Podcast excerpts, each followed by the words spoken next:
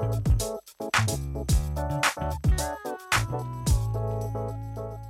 Всем привет! Это программа о ментальном здоровье «Справиться проще». И сегодня тема нашего выпуска «Дети алкоголиков». Мы будем обсуждать, как употребление алкоголя в семье влияет э, на детей, что с этим делать э, и вообще, что это такое. Да, и очень важная тема, как э, потом эти дети вырастают, становятся взрослыми, с какими проблемами они сталкиваются, и какие особенности психики у них развиваются.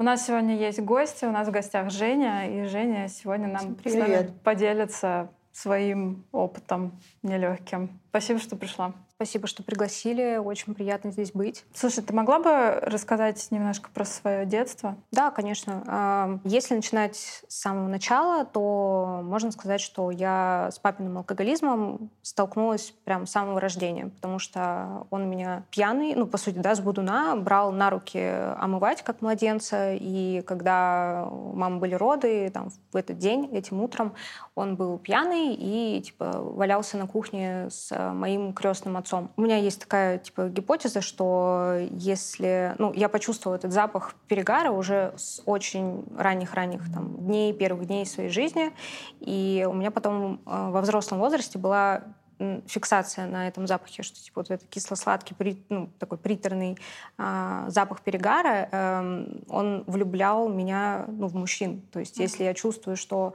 э, мужик алкоголик или там он с перепоя, для меня он типа вообще супер красавчик, сексуальный и так далее, это очень было странно. И до моей психотерапии это как бы сохранялось, потом я это осознала. Мы жили в Питере, я родилась, выросла в Питере, и мы жили в спальном районе, в съемной однушке вчетвером. Мама, папа и я, и еще мой старший брат, сын от первого брака матери. Как выглядел мой быт да, в детстве, типа, что, как это все происходило, весь папин алкоголизм. Он э, постоянно, ну, у него был такой там, вторая, третья стадия уже, так, переходящая из второй в третью стадию алкоголизма, когда он э, беспробудно, в принципе, пьет. То есть особенно там в выходные, на праздники отец очень много выпивал, то есть крепкий алкоголь, у него была высокая там толерантность, и он постоянно приводил каких-то друзей домой. Э, мы жили ну, в достаточно таких стесненных обстоятельствах. У нас были очень стерты границы в семье, не было своих комнат ни у брата, ни у меня, ни у мамы с папой не было своей комнаты. То есть мы спали то все в подушке, частично кто-то спал на кухне. И так продолжалось до 10 лет, пока мне не стукнуло 10 лет. Папа постоянно ругался на пасынка, на маминого сына. У них были ужасные э, взаимоотношения. Они друг друга ненавидели. Отец называл его крысой. Я росла в 90-е. И он работал эм, с разными, короче, бундюганами, какими-то командами. Mm. В общем, непонятно. Они какую-то хрень постоянно мутили. И эм, он приносил, мог приносить э, домой там коробки с деньгами, какое-то оружие и э, типа выбрасывать это в мусорку на каких-то психах своих пьяных. И эм, он очень был безответственен да, в плане там семьи. Он ничего э, не накопил, ничего не купил. Э, типа деньги водились, но он не смог купить там нам жилье или еще что-то. Отец постоянно ругался там с мамой. Я вставала между ними таким э, буфером. И у ВДА есть, ну, в принципе, да, это такая Частая черта. Вот история, да? Частая история, что между. типа ты стоишь буфером между родителями, ты решаешь как-то их конфликты, ты из-за этого берешь эм, последствий, да, ты начинаешь становиться таким родителем своим родителям, когда они там не в ресурсе, когда батя у тебя бухой валяется э, там, на диване и просит принести водички, перевернуть тряпочку на голове с теплой на холодную. И вот этот вот постоянный контроль за его состоянием, он меня сделал ну, высокочувствительным таким человеком, эмпатичным. Да, мне типа сейчас это помогает, но это такая вот особенность ВДА, что они становятся гиперчувствительны, эмпатичны к окружающим. Частый пример про ВДА приводит, что типа ты слышишь, э, и по движению ключа в замке ты определяешь, в каком состоянии придет отец, ну или там, да, пьющий родитель. И реально, когда открывались двери, все сжималось. То есть ты не знаешь, что тебя ждет. Ты не знаешь, в каком настроении он пришел, что сейчас будет, как у тебя ночь пройдет. Скорее всего, ты спать не будешь, потому что а, цикл его алкоголизма, типа он там бухает условно два часа в одном настроении, потом он что-то вырубится, потом он опять просыпается, буянит, свистит, э, поет песни горняка очень громко. Там в невменяемом состоянии он просто ползает голый, короче, по хате, из комнаты в комнату, с выпученными страшными глазами, с такими стеклянными, невменяемыми. И это все, конечно, пугало пугало, было очень неприятно. И с самого раннего детства ты это все наблюдала? Да, то есть вот сколько я себя помню, э, таким он и был. То есть мне мама рассказывала, что типа, да блин, он не был таким когда-то, то есть он был вроде нормальный чувак, ну да, там пил.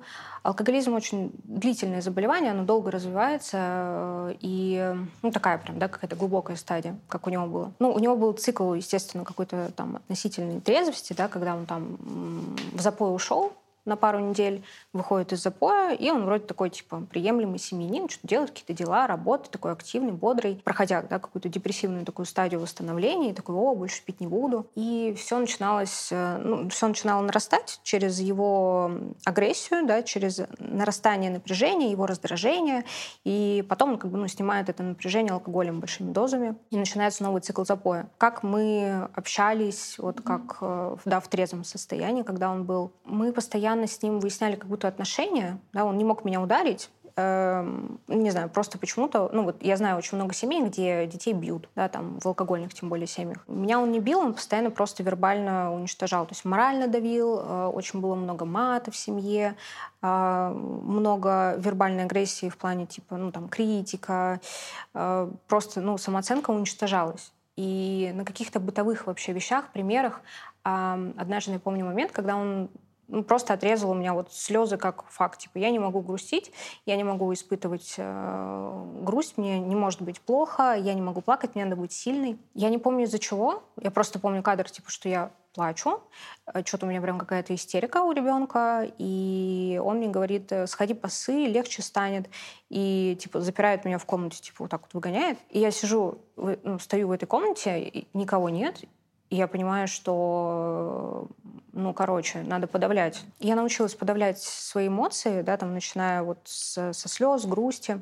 Сколько и... тебе лет было? Ну, лет пять. Mm-hmm. Может, чуть раньше, не знаю. То есть это очень ранние воспоминания. Ну, вот отец в таком стиле постоянно общался. То есть в семье, в принципе, со всеми, и со мной в том числе. То есть вот так вот грубо, как-то на пофиг, эм, унижая. У него были очень глупые шутки, то есть вот сколько я его помню, а, они такие генитальные, вообще низкосортные, такие неприятные, какие-то противные, пошлые, мерзкие прям шутки. Он постоянно меня пугал. То есть у него был такой прикол, какое-то единственное со мной веселое взаимодействие, это а, напугать, подойти из-за какого-то угла и типа сделать так, чтобы я от внезапности испугалась. Но я, короче, не пугалась вообще. То есть я настолько привыкла к этому, настолько надрессировалась, что он может меня напугать, что я находилась в постоянном напряжении и всегда ну, понимала, что расслабиться вообще никак нельзя. Угу. Из-за любого угла сейчас может к тебе, там, не знаю, выйти отец, еще что-то. И для ВДА это часто такой типа, ну, признак, симптом, что они живут напряжении, им очень тяжело отдыхать. Постоянно скани- сканировать. Постоянно сканируешь, да, типа поляну, что вообще происходит, какие у кого там настроения, эмоции, что может, откуда может прилететь. Ну, там, выходя на улицу, да, и вроде как опасная такая территория, у меня тоже постоянно как бы возникало это напряжение, особенно, да, что я там вроде ничего не угрожает, но ты боишься, что кто-то сейчас подбежит, что-то у тебя украдет или еще что-то. Ну, такая, короче, странная паранойя. А, и вот она регулярно, то есть ты к ним привыкаешь, ты не можешь, в принципе, расслабиться. Когда становится все хорошо, то есть очень длительное время, там, до психотерапии, когда становилось все более-менее хорошо в жизни, так спокойненько, а, поднимался ужасный уровень тревоги, и ты ищешь какую-то ну, какую-то жесть. То есть нужно, чтобы что-то происходило ужасное, чтобы был стресс. Потому что ты без стресса жить не можешь. Ты постоянно был в стрессе, и ты не понимаешь, как жить спокойным. То есть тебя настолько перекрывает тревога, что ты такой, о, а что происходит? Надо сейчас быстренько что-нибудь сделать. Так, сейчас что-то, короче, произойдет странное. А потому что, ну, если были какие-то спокойные периоды, то они всегда заканчивались каким-то трэшем, да? Ну да, в том числе. То есть, в принципе, очень непривычно. Это не зона комфорта, когда ты находишься в спокойном состоянии. Твоя зона комфорта — это постоянный вот а, адреналин, стрессняк, все должно быть плохо. А, без этого ты как будто бы не чувствуешь жизнь. Я любила ходить в школу, общаться с другими людьми. А, дом ощущался как ад, и мне нравилось ну, находиться за его пределами. Мне нравилось находиться среди других людей, общаться с ними. У меня не было проблемы такой, что там буллинг в школе или еще что-то. Никто не знал о том, что у меня происходит в семье. Ты Для... никогда не делилась? Никогда не делилась, потому что я ну, ощущала это как норму. Типа, я думала, ну, наверное, у всех так или еще что-то. И для ВДА это, в принципе, обычная история, что ты скрываешь то, что у тебя происходит в семье. И в обществе такая семья, она показывает картинку ну, хорошей такой, нормальной семьи. То есть, типа, полная семья, мама, папа, там, ребенок учится, на какие-то курсы ходят, э, там, вместе ездят они куда-то отдыхать. Никто не знает про алкоголизм. Дом ощущался как ад, как будто ты приходишь на войну поработать, и, э, соответственно, любой выход из дома меня очень радовал. Или там, когда я уезжала ночевать к своей подружке близкой, прям все моменты вне дома мне очень нравились такие ресурсные воспоминания. Когда у меня уже начался там переходный возраст, э, пубертат, когда начали устраиваться гормоны. Короче, в 13 лет я почему-то решила, что надо начать пить и курить вот так внезапно. То есть, будучи ребенком, я смотрела на папу и думала, боже, типа, нет, никогда такой не буду, это вообще все ужасно. А, не-не-не, хотя он мне там пенку давал с пива попить, э, то есть, ну, помню такие моменты. Я в 13 лет почему-то начала как бы решать свои эмоциональные проблемы, которые у подростков, да, очень много, их там яркая жизнь, гормоны играют. Все решала алкоголем, прям, ну, очень часто. То есть вместо школы, после школы, ты постоянно на, на чем-то, ты постоянно пьешь в каких-то дворах.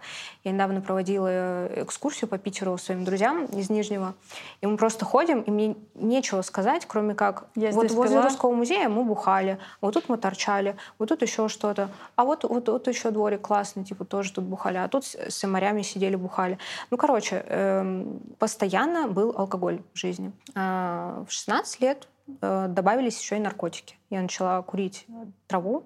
Ну, тогда это был гашиш, а там, ближе к 18 начались э, экстази, амфетамин. Я пыталась похудеть на амфетамине. А, у меня была очень низкая самооценка, и я таким подростком была, ну, такой, короче, пухлый, забитый подросток, как Дебби из э. Да, и вообще, в принципе, Shameless — это просто лучшая, лучшая вот иллюстрация того, как живут в ВДА семьи. Там взяты все возраста, от мала до велика. А, там классический отец-алкоголик. У меня батя вот по поведению очень похож на него. Это прям, ну, типа, очень крутая иллюстрация. То есть там явно над сериалом работали специалисты, которые в этом шарят именно. Там ВДА, СОЗа. То есть ты вот, словила вот этот какой-то способ э, справляться с проблемами через алкоголь. То есть ты можешь сказать, что ты его у папы подсмотрела или как-то? Да, да. Да. Я это не осознавала. А, я думала, это типа, ну, просто круто и просто есть потребность. То есть ты как бы хочешь это делать. Когда я пришла в терапию, мне было 21 год, и мы начали, естественно, там, первая проработка, вылезал папа, и э, я увидела со стороны, что я своим поведением, что я буду делать то же самое, что отец, типа, показываю ему, что я люблю его, да, хотя у нас никогда не было этих слов, что там я люблю тебя, а ребенок, он, безусловно, любит своего родителя, как бы он его на самом деле там словесно не обсирал и не говорил, что я тебя ненавижу, умри. А у меня часто такое было, да, что я постоянно хотела, чтобы он умер, прям вот натурально, чтобы его не стало. И мама постоянно просила развестись, она не разводилась, аргументируя это тем, что ребенку нужна семья. Угу. Классика тоже. Да, да, да. Типа должна быть полная семья, каким бы отец ни был. А ты как-то анализировала, кстати, потом поведение мамы? Ну, что... Ну, созик классический. Со, созик, да? Да, на созик. И до, пока мне, ну, короче, там, до пяти лет моих она не работала, она от него финансово зависела. Mm. И я помню по ее рассказам, что она начала работать и строить как-то свою карьеру парикмахера э, после какого-то конфликта именно касаемо денег. То есть вот она тогда решила, что я больше не буду просить у него деньги, все, типа, просто ушла в какой-то игнор и начала выстраивать как-то свою карьеру, финансово сепарироваться от него, и в итоге, ну, молодец, ну да, у нее, конечно, трудоголизм, и СОЗа сохранялись, да, но она пыталась дать мне все самое лучшее. Там и универ, и квартиру купила, ну, я имею в виду всей семье, куда, mm-hmm. куда мы переехали, из съемной однушки. А, то есть все это ее заслуга, все это ее труд. И ну, только, наверное, через такой баланс, что у меня все-таки была там любящая мама, mm-hmm. да, там супер опекающая и так далее, но без этого я прям не представляю, типа, что бы сейчас со мной было, если бы и маме было пофиг. Слушай, а как, а ты помнишь, э, она же тебе как-то, наверное, объясняла папины запои, либо как-то поведение в детстве? Что она вообще говорила? У нас не было такого, что мы там друг от друга скрывали, что он пьет, то есть мы знаем, что, о, батя пошел там в разгул, mm-hmm. у него запой.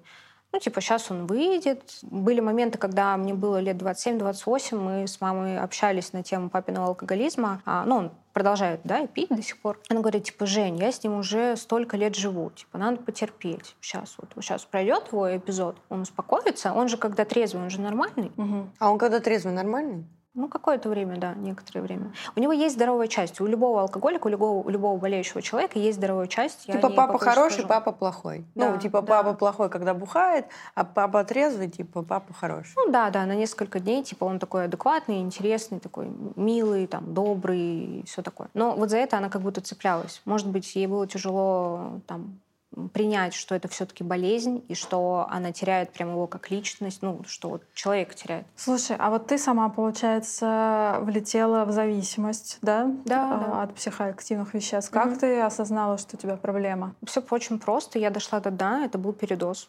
И я в 21 год словила передоз. А, а употребляла ты вот с 13 лет? И прям с 13 я начала, ну, я бухала, с 16 подключились наркотики одни, там 18 лет уже другие.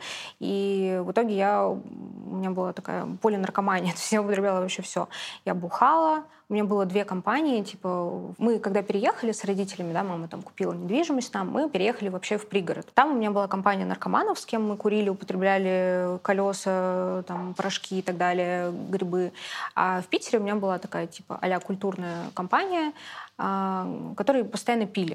То есть они как-то что-то против наркотиков, но бухали вообще по-черному. Я там, ну, типа, упала в обморок, э, словила бэт-трип, а потом прошла неделька, ну, вот первая неделя идет восстановление, и я находилась как раз с папой. Момент, когда я впервые на себя напала с ножом в аффекте. Это было так, что я с утра просыпаюсь от того, что он мне тычет шматок пыли в лицо, типа, просыпайся, что-то не убралась в моей кладовке. А у него пунктик вообще был насчет того, чтобы я была ему золушкой. В детстве он меня а, тыкал тем, что вот в 11 лет девочки в деревнях доярки, они уже деньги зарабатывают, типа, типа ты не делаешь. Опять же, да, в, не в пользу моей самооценки.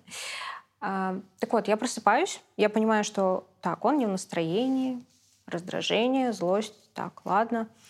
Молча просто мимо ванны, мимо чистки зубов иду на кухню, мою посуду, чтобы он видел, что я что-то делаю. У меня происходит аффективное состояние, когда у меня уровень злости и гнева, который я бесконечно долго подавляла, он просто вылезает наружу в очень яркой форме. А я начинаю на него кричать, меня всю колотит, жутко, меня всю трясет.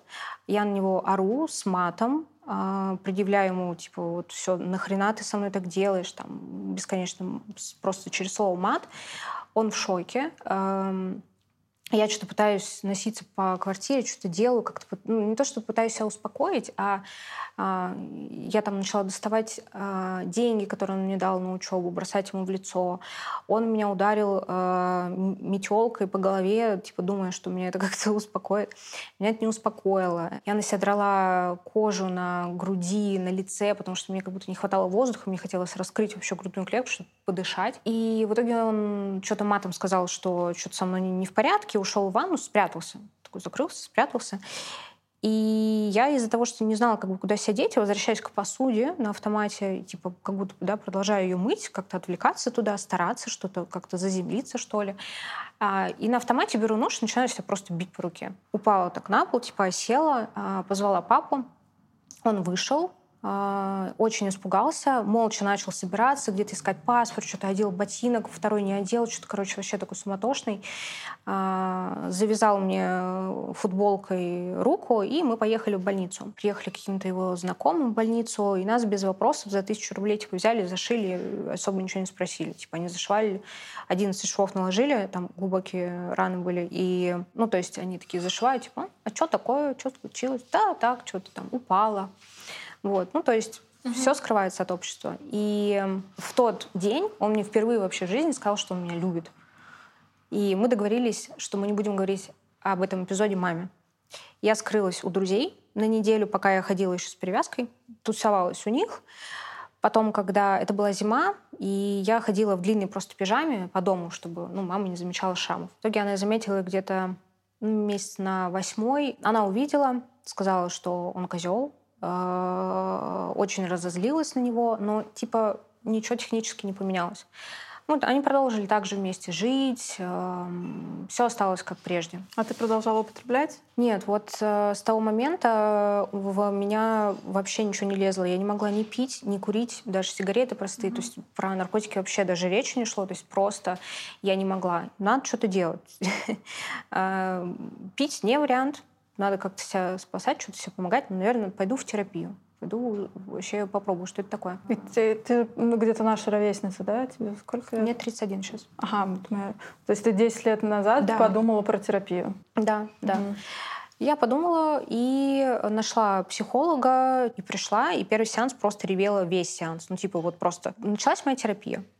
А, мне становилось легче. Я не говорила родителям о том, что я пошла в психотерапию. А можешь рассказать, э, ты все это время жила с родителями, когда ты уже начала, э, когда ты вошла в терапию, или ты уже съехала от них? Как у тебя были, какие у тебя были отношения с отцом вот после 21 года? После эпизода вот со шрамами, после 21 года я жила с ними частично. Э, первые несколько лет, там где-то до 23, наверное а у нас с папой бы э, наладились отношения. То есть мы как-то... Он на меня начал беречь от своих эпизодов алкоголизма, и мы начали как-то наконец-то нормально общаться. То есть ну, на спокойном тоне. Ну, то есть ты уже что-то, наверное, понимала, да, что с тобой происходит, и как, как это, да, влияло на ваше общение? Ну, из-за того, что я ходила в терапию, я наконец-то узнала, что я все таки его люблю, оказывается, как родителя. И, эм, и он мне тогда сказал, что, типа, тоже меня любит. То есть как-то вот этот кризис, что это произошел, вот этот первый эффект эффект при нем, он помог утеплить наши взаимоотношения. И мы начали просто какую-то вообще отдельную выделенную историю вот общения а, от мамы. Мама, понятное дело, да, постоянно его там, ну, не поливала грязью, а говорила, что ой, алкоголик, а, ой, там, дурак, нечего на него там надеяться, все сама, все сама. И ну, я просто с ними по отдельности как-то общалась. То есть ты э, привыкла сдерживаться, сдерживаться там угу. месяцами, и ну, потом да. в какой-то момент срывала. Да, да. То есть стресс накапливался, накапливался, накапливался. Уже даже неважно, там, с папой это было связано или нет.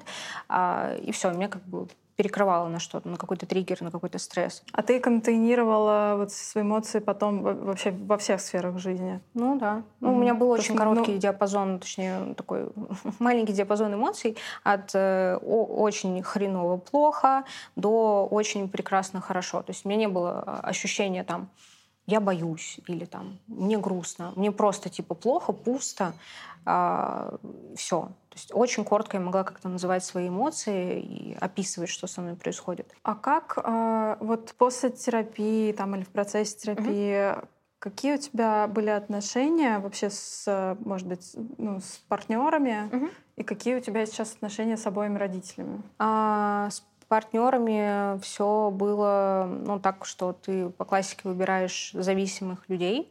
А, я и сама была зависима, и выбирала партнеров зависимых. То есть первый мой молодой человек, он прям такой алкоголик со стажем. Да? То есть вот у него сейчас карьера алкоголика очень хорошо развилась в возрасте 30 лет. И э, тогда он был начинающим. Мы с ним пили, употребляли вместе, были очень созависимые отношения, мне было очень тяжело из них уйти. А, мне изменяли, я изменяла. Короче, какая-то жесть вообще происходила. А, следующий партнер, э, он был наркоманом каждый день чуть ли не каждый час, там каждые 4 часа человек э, вкуривает весь бонг. Mm-hmm. Работает, не работает, вообще пофиг. Mm-hmm. А, года два мы с ним были вместе. В принципе, я, э, у ВДА есть такая хрень — лояльность. То есть они очень сильно лояльны. То есть если ты не пьешь, как мой отец, или там не бьешь, как мой отец, то, ну, в принципе, нормально. То есть, а вот ок. ты часто говоришь ВДА. Можешь э, чуть-чуть рассказать про это? Как, во сколько ты туда пошла? Что это такое? Ну, то, как ты это понимаешь? ВДА расшифровывается как взрослые дети алкоголиков. Это общее название для людей, выросших в алкогольных семьях.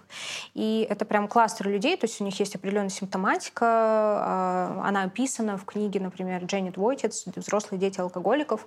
Я никогда не шла в терапию вот именно с осознанием, что я ВДА, у меня есть конкретная симптоматика, конкретные признаки, вот это надо проработать, вот это вот плохо. Какие типичные черты ВДА? Я уже упомянула лояльность, да. что да, в отношениях да, да, ты воспринимаешь э, все, что делает партнер, как типа, ну, все ок, да, то есть можно все стерпеть.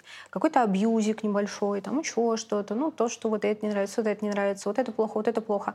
А, ты все это терпишь. Ты остаешься долго в отношениях, в которых другой нормальный здоровый человек, он бы уже свалил его оттуда давно. И э, Потому что вот это не в запое, условно. Ну, условно, да. Типа ты не валяешься, как свинья, ты пьешь три бутылки в день. Ну, мужик, например, пьет три бутылки в день каждый вечер после работы. А он очень быстро метаболизирует этот алкоголь. Ну, как бы нормальный, не алкоголик. Хотя на самом деле у чувака не очень, не очень все хорошо. Все хорошо. Да. А как ты сейчас себя чувствуешь? Сейчас хорошо. Mm-hmm. Я в регулярной терапии, то есть 10 лет я в терапии. Mm-hmm. И для ВДАшников, в принципе, э, они воспринимаются как эм, маленькие ПТСРщики, про них еще говорят, и им реально нужна терапия вот постоянно. Ну, ни хрена себе маленькие, вообще не маленькие, вообще не маленькие. Ну, да. И мне, правда, очень помогает терапия. То есть я постоянно в КПТшке, угу. прям со своим терапевтом. Периодически, если классно, есть настроение, или там есть запрос, иду на какую-нибудь группу небольшую. А, мне, в принципе, нравится как бы этот процесс терапии. И он мне реально помогает, он меня стабилизирует, особенно в какие-нибудь стresсники. Как у тебя сейчас э, вот с этой темой сдерживать эмоции, а потом резко выпускать? Ты научился Ой, управлять эмоциями? Да, я, у меня ну, получше все гораздо стало с эмоциями. А, самый яркий вот, да, пример, что я могу себе позволить поплакать, смотрю какой-нибудь ужастик, и я прям, ну, боюсь, трясусь, закрываюсь там. А раньше ты просто сидишь такой, типа, с каменным лицом, смотришь, терпишь это все, ни в коем случае не открываешь глаз, то есть не позволяешь себе бояться. Сейчас mm-hmm. я позволяю себе бояться, я позволяю себе плакать, там, на сентиментальных каких-то моментах, или, ну, расчувствоваться, или там прям погрустить. А, я позволяю себе быть уставшей, потому что ну, из-за постоянного напряжения а, ты такой трудоголик, и ты не позволяешь себе вообще отдыхать, у тебя плохо с этим. Постоянно выгораешь, куда-то скатываешься. Вот. Я позволяю себе отдыхать и чувствую себя в этом ну, спокойно. Не так, что, боже мой, сейчас что-то произойдет прям. А с отцом вот именно вот сейчас как ты общаешься? С папой мы общаемся примерно раз в месяц, мы созваниваемся, потому что он очень много лет уже живет в деревне. То есть, ну, я понимаю, что я не могу ничего сделать в плане, я не могу заставить его пойти лечиться или еще что-то. Слушай, а как твоя вот эта вот история, потребность кого-то спасать, помогать и так далее? Угу. Мы обсуждали ее в терапии. Ну, она у меня была вообще всегда. Пока я ее профессионально не оседлала, я не смогла с ней как-то вот, ну, жить нормально, потому что ты впадаешь в спасение. Ну, понятное дело, сначала ты спасаешь там партнеров, зависимых. Это выражалось так, что ну, ты участвуешь в цикле их зависимости, ты как-то о них беспокоишься, пытаешься что-то там исправить, как-то их на, на, настроить на путь истинный. Ты спасаешь друзей, ты спасаешь маму, ты спасаешь, короче, ну, всех вот на работе это проявлялось, у да, есть такая особенность, гиперответственность. А, они на работе а, очень такие, ну, просто, они все на себя берут. Угу. Вот что на них не скинь, они все возьмут. Они будут считать, что это нормально, что, ну, я работаю, типа, да, я могу работать 24 часа в сутки, боже, там, за 20 тысяч рублей. Угу. И на любой работе, на какой бы я ни оказывалась, э, у меня ну, была такая история, что на меня постоянно что-то накидывали сверху. Потому что видят, что девочка ответственная, она все вывозит, э, типа, давай, давай еще тебе что-нибудь накинем. Mm-hmm. Давай, вот у меня есть задача, сделай, пожалуйста. Ага. Uh-huh. да, конечно. И то есть вот, вот в этом еще спасение выражалось. У ВДА еще есть такая фоном тема, да, что они постоянно испытывают стыд. Им тяжело вообще выстраивать взаимоотношения с э, людьми. Ну, так, чтобы вот прям много каких-то взаимоотношений, да, то есть они очень в узком кругу всегда находятся, очень легко расстаются с людьми, то есть э, в любой момент ты предполагаешь, что эти отношения могут закончиться. А, соответственно, вот эти 10 лет ты вообще ничего не употребляешь? Mm-mm. М-м. Круто. Типа прям вообще ну, финальная такая история. Все-таки с партнерами тебе удалось э, понять, как строить вообще здоровые отношения? Я тогда попалась на курсы мудроженственности, очень ответственно к этому подошла. Мне было достаточно реально одной книги, я там чуть ли не каждую строчку выполнила, просто там так, юбки, окей. Э, мне открывали там двери таксисты, они меня просто бесплатно возили. То есть вот mm-hmm. какая-то хрень началась. То есть, Нифига себе, Ничего себе, бесплатно возили таксисты? Да, да. Это ты это... какими-то разговорами? Да, да. То есть я сажусь, например, мы начинаем Женская общаться. энергия, ты поняла, да? да? А да, ты да. чувствовала эту Да, да, не, просто чтобы снизить градус. Подожди, значит, получается, ты начиталась этих курсов про женскую женственность. Одну книжку женской женственности прочитала, надела юбку. Э, там есть какие-то фразы, и ты такая хоп. Ну там не то чтобы фразы, там описывается поведение, типа как, какую модель ты должен в себя сейчас встроить, как ты должен себя вести. И как ты себя почувствовала женщиной в этот момент? Ну, в принципе, да. Да? Ну, в принципе, да. Ну, как бы... Типа э, ну, это манипулирующая какая-то угу. баба, которая, э, у которой пунктик на бабках, типа так, мужик должен... Ты должна быть всегда красивой, а у мужика должны быть всегда бабки. И угу. вот, все. Как бы ваш товарообмен начинается. Я реально очень ответственно к этому подошла. Я помню, было где-то 40 дней, когда я вот просто каждый день практиковала. То есть ты выходишь, ты женщина, у тебя юбка, Э, ты там на каблучках каких-то. На мейке. И все мужики, да, на мейке, на укладке, и все мужики э, это потенциальный типа партнер. То есть и, и ты вот со всеми таксисты, люди в магазинах, то есть ты везде вот эти вот флюиды, скажем так, распыляешь, типа, mm-hmm. я женщина. Mm-hmm. А, и это реально работало. И э, ну, то есть ты начинаешь с таксистом общаться, он видит, что типа, он красивая девушка, какая-то сел такая, да, манерная. И э, он начинает там интересоваться, ты начинаешь поддерживать разговор, вы разговариваете, все, вы уже друзья условно. И э, потом вы обмениваетесь телефонами, он такой, давай я тебя там подкину потом, ла-ла-ла, и все. И в следующий раз он тобой просто приезжает бесплатно и везет тебя куда-то. И такой, у меня это в первый раз. Ну, то есть ему тоже нравится эта игра. И я в тот момент устроилась на работу, где было очень много мужиков, то есть, ну, просто сплошной мужской коллектив. А, автосалон, да, типа mm-hmm. мужики-продажники. Я пришла на ресепшн, вся такая, типа, цаца вот в, вот в этих э, мудроженственных э, настроениях. Короче, я встречалась там с женатыми, mm-hmm. с, просто с чуваками, и, в общем, ну, какой, какой-то был промискуитет, честно, то есть вот mm-hmm. с моей стороны. Потом я оттуда уволилась и начала как-то перестраивать свое мышление. Подумала, что какая-то это все-таки хрень. Я там подцепила абьюзера, вступили мы в отношения. А, у меня потом от него развилась жуткая вообще созависимость. Я такая, о боже, опять эта хрень, опять надо вылезать. Опять вся, вот вся такая разрушенная, опять вылезаю из всего этого, строю свой личный заново. Вот, поэтому они опасные, все эти курсы манипуляций, какими бы они ни были для мужчин или для женщин. Э, вот. Да, и про вопрос про отношения, как ты себя чувствуешь в отношениях. Мне, конечно, ну, сейчас я вообще не в отношениях год. Э, я поняла, что я везде встречаю, типа, отца, даже если это независимый чувак, он либо также мерзко, плоско шутит, либо он внешне похож на него, такой же, короче, в очочках, еще что-то. И мне это все дико триггерит, мне это не нравится. И я подумала, что я какое-то время лучше побуду вообще вне отношений, uh-huh. хотя последние отношения были очень длительные. А, и, в принципе, да, они были ну, такими здоровыми. То есть я научилась, как это там просто скучненько, здоровенько, там вот нормально живете.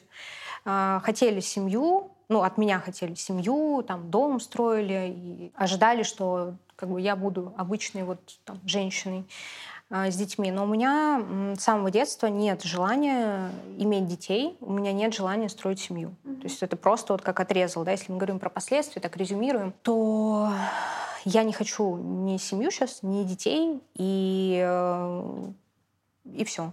Жень, спасибо тебе большое. Мощная история. А, жалко, конечно, что так много времени уходит на то, чтобы вот последствия все эти расхлебывать. Угу. Но, блин, ты большая молодец. И спасибо. Здорово, что ты пришла и рассказала нам про да, это. Да, спасибо большое. Спасибо. спасибо. У нас сегодня в гостях Людмила Ильина, КБТ и схемотерапевт. Люда, привет. Да, привет. Спасибо привет. тебе большое, что ты к нам пришла. А, ты говорила, твой интерес специальный — это работа с травмой, в Абсолютно. частности, работа вот с детьми алкоголиков как раз.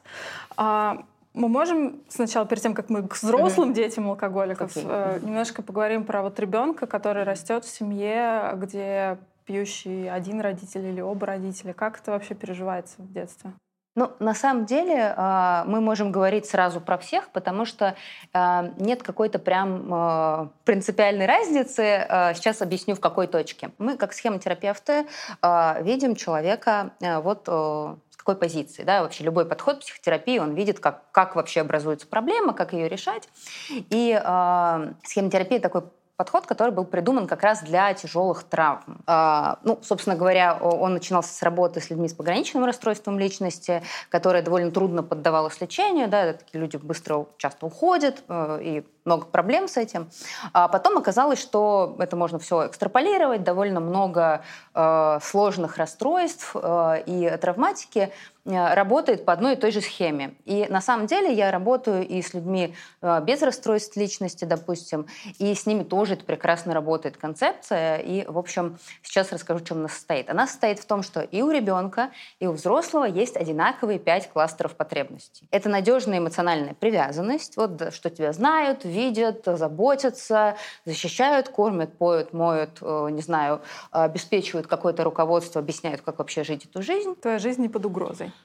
А, твоя жизнь не под угрозой тоже, да. А, но это не только. Вот это вот весь этот объемлющий такой момент – это безопасная эмоциональная привязанность. Второй, второй кластер потребностей – это потребность а, безопасно выражать свои чувства, мысли эмоции. Да? То есть вот, например, не знаю, я хочу сказать, что мама, ты меня бесишь. И мама как бы от этого не разрушится, не впадет в слезы, не начнет тебя бить, не начнет умирать там. Она, ну, как-то сконтейнирует, скажет, да, бывает, мы так злимся, что вот кажется, что не любишь, но на самом деле я тебя люблю, это пройдет, ну и так далее. А третий кластер потребностей – это чувство собственной компетентности, автономности, идентичности. То есть э, каждому важно чувствовать, что он может что-то сделать, может это сделать сам от начала до конца, и сделать это вот каким-то своим способом, э, как бы, не знаю, когда у тебя не вынимают у малыша там тряпку из рук и кричат, нет, не так, надо вытирать стол, ну и он там как-то вытирает, может быть, немножко там все становится хуже, чем было, но э, родитель помогает ему пройти этот момент, что вот он сам взял, сам сделал, сам закончил, и вот как-то его поддерживает. Да? Естественно, все время а, задачи такие вот по возрасту, помогая ему решать. А, четвертый кластер потребностей – это спонтанность и свободная игра. То есть всем нам нужно быть ну, типа смешными, странными, забавными, неожиданными, и при этом не получать за это какого-то жуткого осуждения, типа ты дурак, что ты тут смеешься, что-то прыгаешь, что-то дрыгаешь, ну вот это все. И пятое – это реалистичные границы. А, реалистичные границы, да, это когда ты понимаешь, где я, где там мои родители, не знаю, что я делаю, что они делают, чего мне можно, чего мне нельзя. И реалистичные они в том месте, а, они не слишком жесткие и не слишком мягкие. То есть слишком жесткие границы — это когда что-то не по возрасту или невозможно. Ну, типа, всегда получай пятерки. Возможно такое? Невозможно. Э, всегда будь в хорошем настроении. Возможно такое? Невозможно, конечно, да. Но и не слишком мягкий. То есть нет такого, что я разрешу тебе уйти из дома, я разрешу тебе, там, не знаю, питаться одними чипсами, мне вообще по барабану что-то там ешь. А, и вот, например, в семьях алкоголиков, да, мы можем еще такую вот смену встретить, да, когда, а, когда родители там трезвые, они такие получай пятерки, мне нужен хороший ребенок, что-то там, убирайся, там, ну, то есть воспитывают, да. А потом, когда там запои, например, мне вообще по барабану, что ты ешь, с кем ты ходишь, вот все, нет никаких границ. И вот такая вот постоянная история.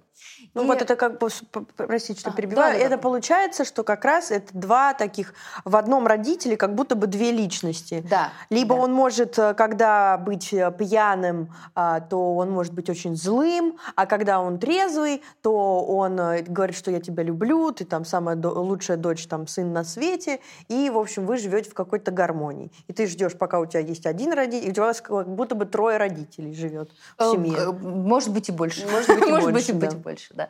А, ну, однозначно это нарушает и первую потребность, да, потому что нет безопасности, ты не можешь быть э, в эмоциональной привязанности с таким человеком, потому что ты постоянно в напряжении. Он подводит. Ну и так далее. То есть все пять кластеров, скорее всего, нарушаются, если человек алкоголик.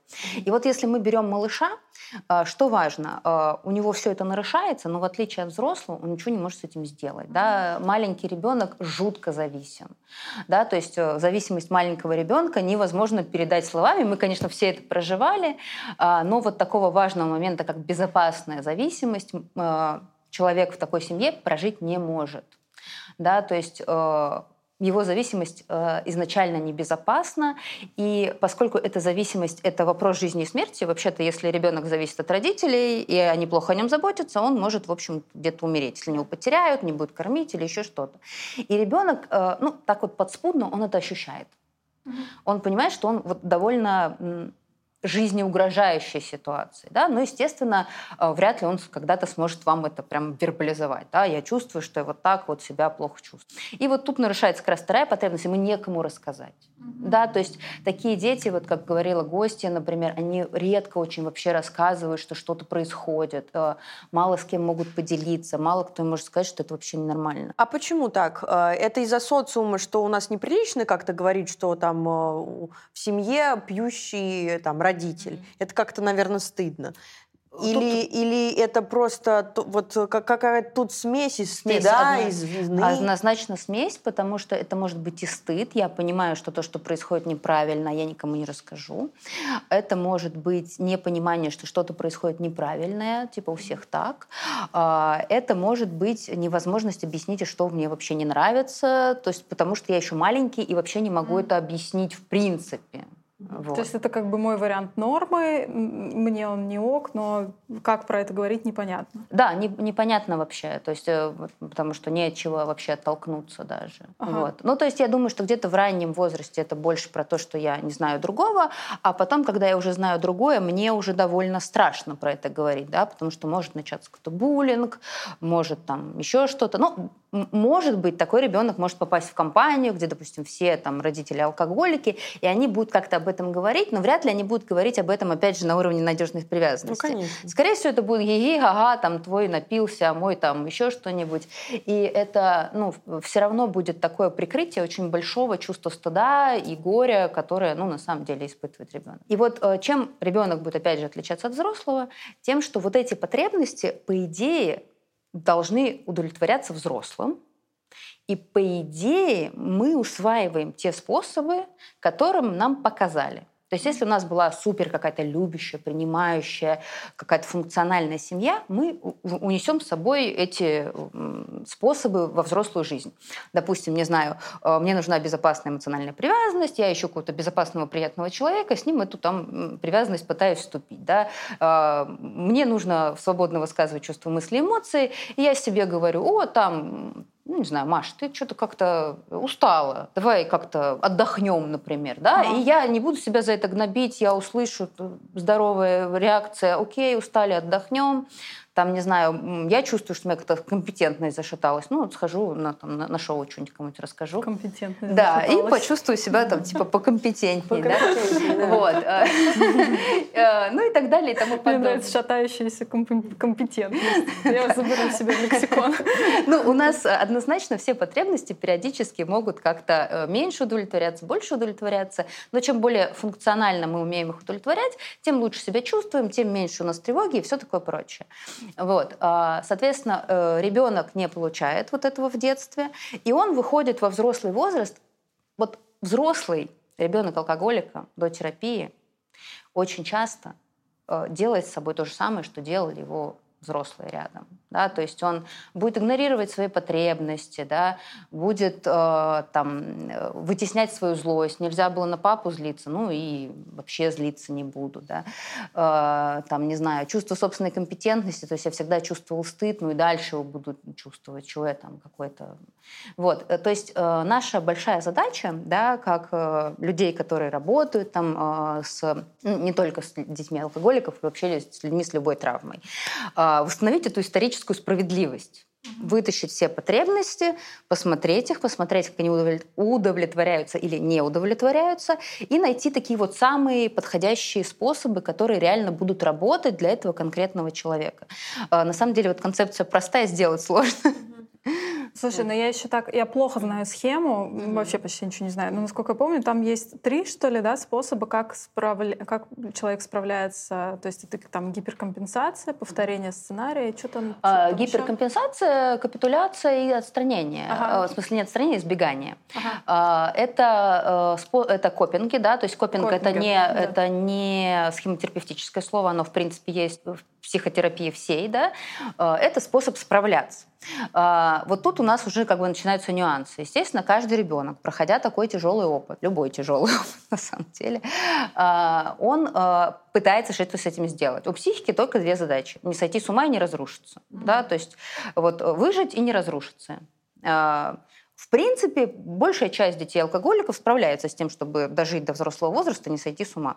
Вот дальше уже как бы не так все просто. И э, как это можно сделать? Ну, можно избегать, то есть игнорировать, уходить, стараться не видеть, стараться никому не рассказывать. А во взрослом возрасте вообще стараться забыть. Не было у меня такого опыта, вообще не, не общаюсь с этими родителями. Загасить вообще. Да, да. ну загасить э, есть такой отстраненный защитник э, в схемотерапии. Это то чувство, когда ты вообще ничего не чувствуешь. Диссоциация какая-то полная, Диссоциация, да? да. Ага. Полная диссоциация. Это вот э, на языке схемотерапии, это отстраненный защитник. Мы там всем даем имена, чтобы всем нам вместе э, видеть, как мы, в общем, принимаем решения. Если в рамках схемотерапии мы принимаем их не в одиночку, у нас такое законодательное собрание, мы все сели, поговорили, да, там. Мы и... это все мои части. Да, это все мои части, да, там копинги, критик. Э, обязательно будет критик, конечно, жесткий. Вот. И взрослая здоровая часть, на которую мы уповаем, которая обычно и доводит человека до терапии или до поисков помощи. Так, ну то есть э, одна, э, значит, я могу полностью сделать вид, что ничего не было. Да, я могу гиперкомпенсировать, то есть мне стыдно, страшно, не знаю, плохо, я какой-то дефективный, не очень. А, ну, я всем докажу, что я очень. И вот я думаю, что вы... Трудоголизм Да, да, да, знаете таких людей, которые там э, пашут, всего добиваются, вот. А, ну и часто, например, в терапию они приходят, потому что уже депрессия, устали, э, не знаю, выгорание отношения не строятся, выгорание. То есть может быть очень много денег, очень может быть внешний успех, но совсем нет удовольствия от жизни, ощущение, что то, что я делаю, достаточно, ну то есть вот такое. Это хроническая неудовлетворенность. Хроническая неудовлетворенность, да, это будет. Ну потому что потребности-то и не удовлетворяются удовлетворяются. Копинг, почему он копинг называется, а не классный способ делайте так все? Потому что когда э, копинг работает, потребности не удовлетворяются. Да, то есть потребность в том, чтобы э, я мог принять себя таким, какой я есть, даже если я не суперпродуктивный. Да, то есть любовь, да, то есть я хочу, чтобы меня любили, да, кто любил, я сам себя любил, да, вот. А копинг, он что делает? Ну вот заработаешь там, не знаю, миллион, ну вот тогда ты, может быть, не такое Короче, это про достигаторство и перфекционизм какой-то, да? Ну, это может быть поиск одобрения. То есть это может быть не обязательно там какие-то бешеные бабки в этом будут участвовать, но, например, а, когда я такой вот милый со всеми, я хочу, чтобы все меня любили, а, обращали на меня внимание, или, ну, просто я такой вот а, никогда никому плохого слова не скажу, и все такое удобный. прочее. Да, удобный, удобный да. да. И угу. настолько удобный, что даже вот я вроде понимаю, что мне надо что сказать, но мне как-то прям, прям плохо, я прям совсем у меня язык не поворачивается, ноги прирастают. Вот удобным, милым, э, интересным быть мне легко, а вот каким-то чуть-чуть неудобным, конфликтующим невыносимо. И, еще И капитуляция. Капитуляция. Капитуляция — это такой э, грустный вариант развития событий, когда я думаю, что, ну там, не знаю, я плохой, я ребенок плохого человека, и я, в общем, с этим, ну, как некоторым... Принимаю Да, принимаю, да, ага. да, принимаю капитуляция, да, то есть да, да, я такой и есть ребенок плохого человека, но вот мне кажется, может, я не права, что даже несмотря какие бы там, э, может быть, жестокие родители или пьющие родители не были, то у ребенка как-то в голове всегда есть Защит, что защита, его. вот защита, то, что э, если я могу про них что-то говорить плохое, никто никогда рядом не, не имеет права Ребенок вряд ли будет говорить, я ребенок плохого человека. Это такой... Ну, я, я понимаю. Не, да, да, да, я, я понимаю, что не в 6 лет ты сидишь и да. такой говоришь, я ребенок плохого человека. А я про то, что э, дети вообще могут испытывать вот это чувство «я ребенок плохого человека», потому что мне кажется, что родители — это настолько священная какая-то такая история, что ты никогда не поймешь, что они плохие люди. Ну, если э... ты не терапевтируешься какое-то много количество. Ну, а когда ты терапевтируешься, ты как это понимаешь? Ну, то есть у тебя все равно есть это знание, да? У тебя есть знание, что тебя разрушают на самом деле. Но тебе же, наверное, кажется, Стыд, то, что да. я виновата, если бы там э, родители были, э, если бы я была хорошей, они бы, наверное, там не пили, вели бы себя ко мне, имели бы ко мне какое-то хорошее отношение. Это же я во всем как ну, бы. Ну, там, моя короче, на самом я, деле, э, я думаю, нет смысла вот идти по этому лабиринту. Угу. Суть в том, что вот эта вот вся такая вот грязь и мерзость, она просто принимается на себя. Окей, все, я поняла. Да, то есть вот, э, ну, сейчас мы послушали историю, и в ней там было много, да, то есть вот он такой приходит, у него выпученные глаза, он такой вот мерзкий, да? Но ты же знаешь, что ты его ребенок. да, и ты, ну, э, ты ничего там не строишь эту, так, он такой пришел мерзкий, тыры-пыры, да, это не, не так выглядит. Да? В общем, это какое-то поднятие изо всех э, низов, из дна, всего дна вот этой тины, которая Да, вот да, тебя... однозначно, вот мы не поговорили про критика, которая часть да. обязательно бывает. Критик — это такая жесткая часть, которая всегда тебе будет говорить, что ты плох. И какой там будет оттенок, э, мы не угадаем. Это будет зависеть от человека, от его защиты, от всего прочего, от опыта, потому что да, э, может быть агрессивный алкоголик, который там будет тебя бить, кричать, уничтожать твою самооценку. Может быть э, тихий, милый, но э, с тихим, милым может быть такое, ты с ним не находишься в связи, и ты такой, я не интересен своему родителю. А быть неинтересным своему родителю тоже на самом деле ужасно. Да. Да, потому что это человек, единственный человек, который вообще был заинтересован в том, что ты появился на свет. И этот единственный человек, в общем-то, ты ему не нравишься. Ага. Даже если этот, это милый, тихий человек, все равно это очень-очень оставляет большой отпечаток. Ага. Да? И этих вот как бы заворотов и лабиринтов много. может быть много. А вот. есть ли разница, если у ребенка пьющий пьющая мама или пьющий папа. Ну, как бы, я понимаю, что это все очень травматичный опыт, но, может быть, есть какие-то градации, может быть, если отец, то это не так сильно, как мать, или наоборот. На или самом деле, одинаково. вот э, мы э, здесь говорим про ВДА, но есть такое исследование негативного детского опыта. Может, знаете, нет? В 90, не с 95 -го года оно проводилось в Америке, там, в общем, собрали э, какую-то большую выборку людей, э, которые имели страховку, то есть были достаточно ну, обеспеченные люди.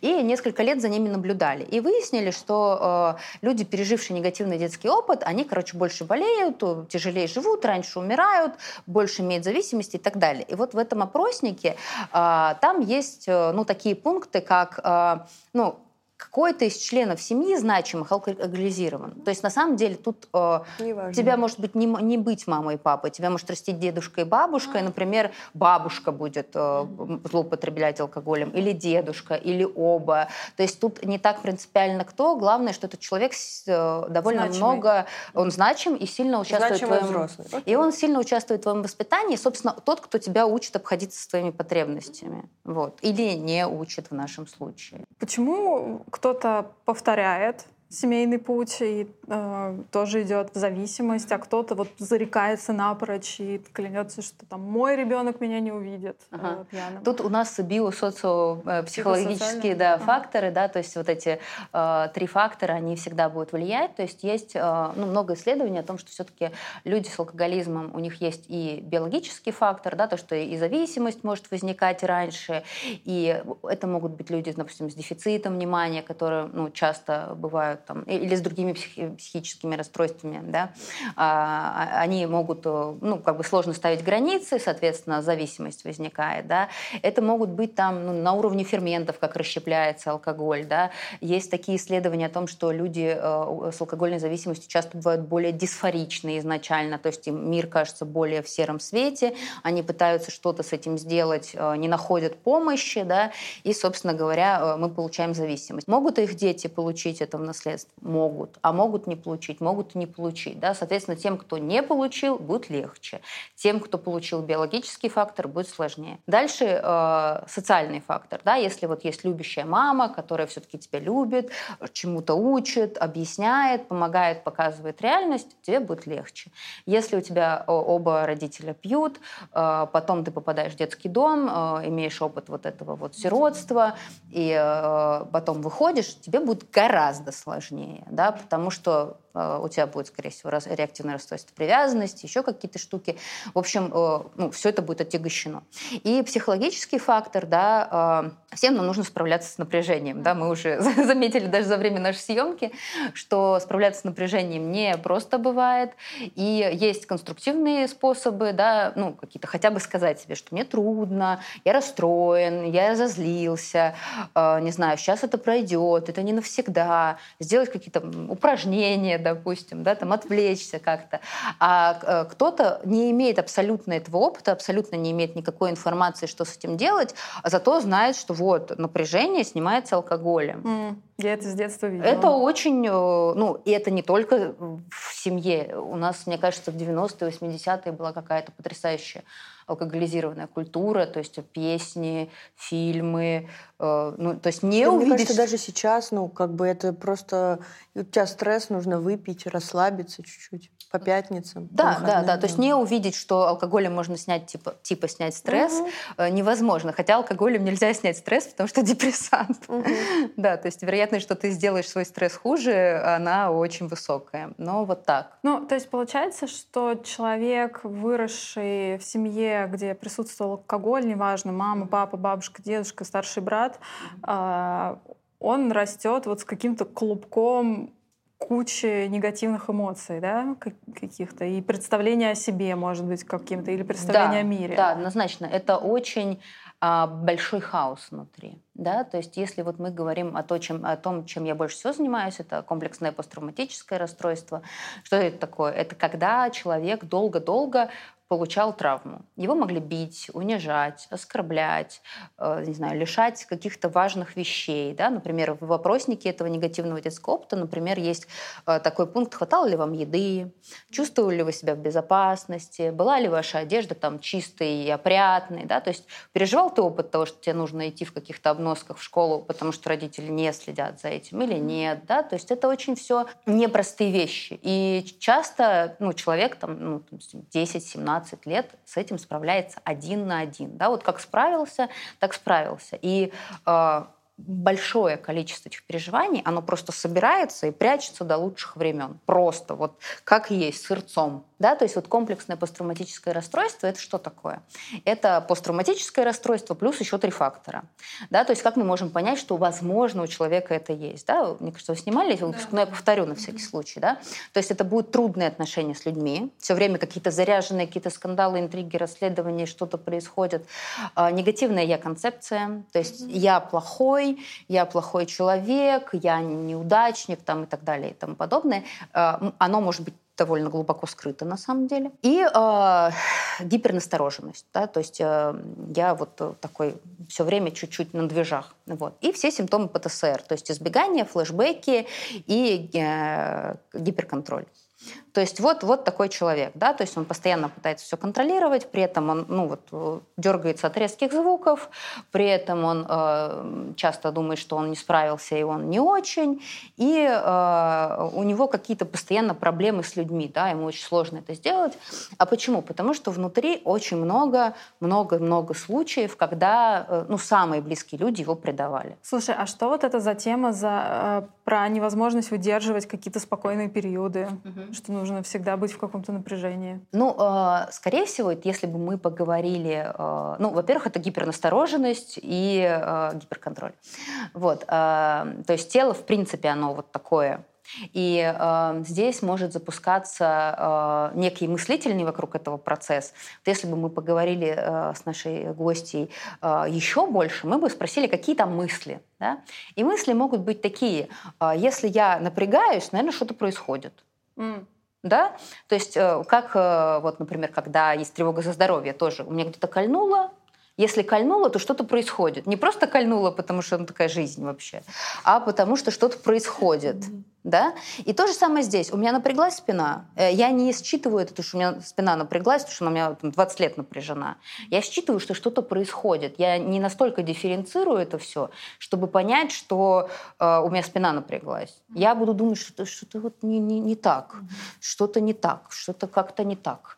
Э, И мозг, он, знаете, не любит вот этих вот э, непонятных штук. Он хочет, чтобы все было Простое понятно. решение. Ага. Может быть, что-то не так, потому что я в квартире хреновой живу. Вот этой маленькой квартире, что-то как-то тут темно, мне вообще все это не нравится, да. а потому что я такой человек, и вот это вот начинается. И потом я пытаюсь заработать себе на квартиру, влетаю в кучу каких-то этих, или отношения мои не очень удачные. Вот, ну, может, То есть поэтому. мы все время ищем какие-то проблемы и пытаемся решать какие-то проблемы. Да, время. да. А проблема в том, что ты просто гипернасторожен и напряжен.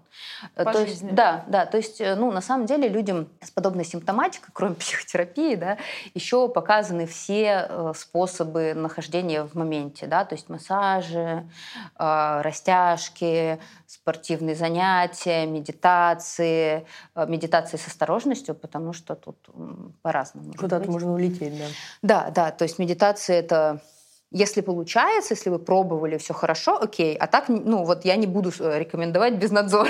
Ага. Вот. Но могу рекомендовать без надзора пребывание в, простра... Э, в здесь сейчас, когда ты, например, там вот увидел браслетик и вот смотришь, ну, такой железненький, тут что-то блестит, пальцем его потрогаю, понюхаю, может, чем пахнет, да, то есть вот такое нахождение в моменте довольно безопасно. Да, кстати, отличный был пример практики осознанности. Да, вообще супер. Прям, да. А вот еще делать. такой момент. Э, вот Наташа сказала про то, что нужно все время решать какие-то вопросы, а, а вот это же какая-то такая цепочка. Очень страшно, что случится что-то страшное. В итоге, условно, что-то это страшное случается, и в этот момент страшного мозг как будто бы начинает очень хорошо работать. И очень хорошо можно разрешить любую проблему. Хотя до этого ты очень сильно боялся, что ты никогда в жизни не справишься с такой проблемой. Но вот получается в каких-то экстремальных условиях мозг э, какой-то такой, все, я сейчас все решу. А почему так? Ну, включается какой-то копинг, который под это заточен, mm-hmm. да, который Э, то есть вы на уровне тела знаете, что делать, да, то есть mm-hmm. в такой ситуации. Тут на самом деле ну, можно вернуться чуть-чуть к тому, как это вообще решается по жизни, да, mm-hmm. то есть мы все-таки смотрим потребности, да, если, например, человек пережил какую-то такую ситуацию, не знаю, какую-то опасную, ну, допустим, что может быть такое опасное, но ненужное? Давайте подумаем.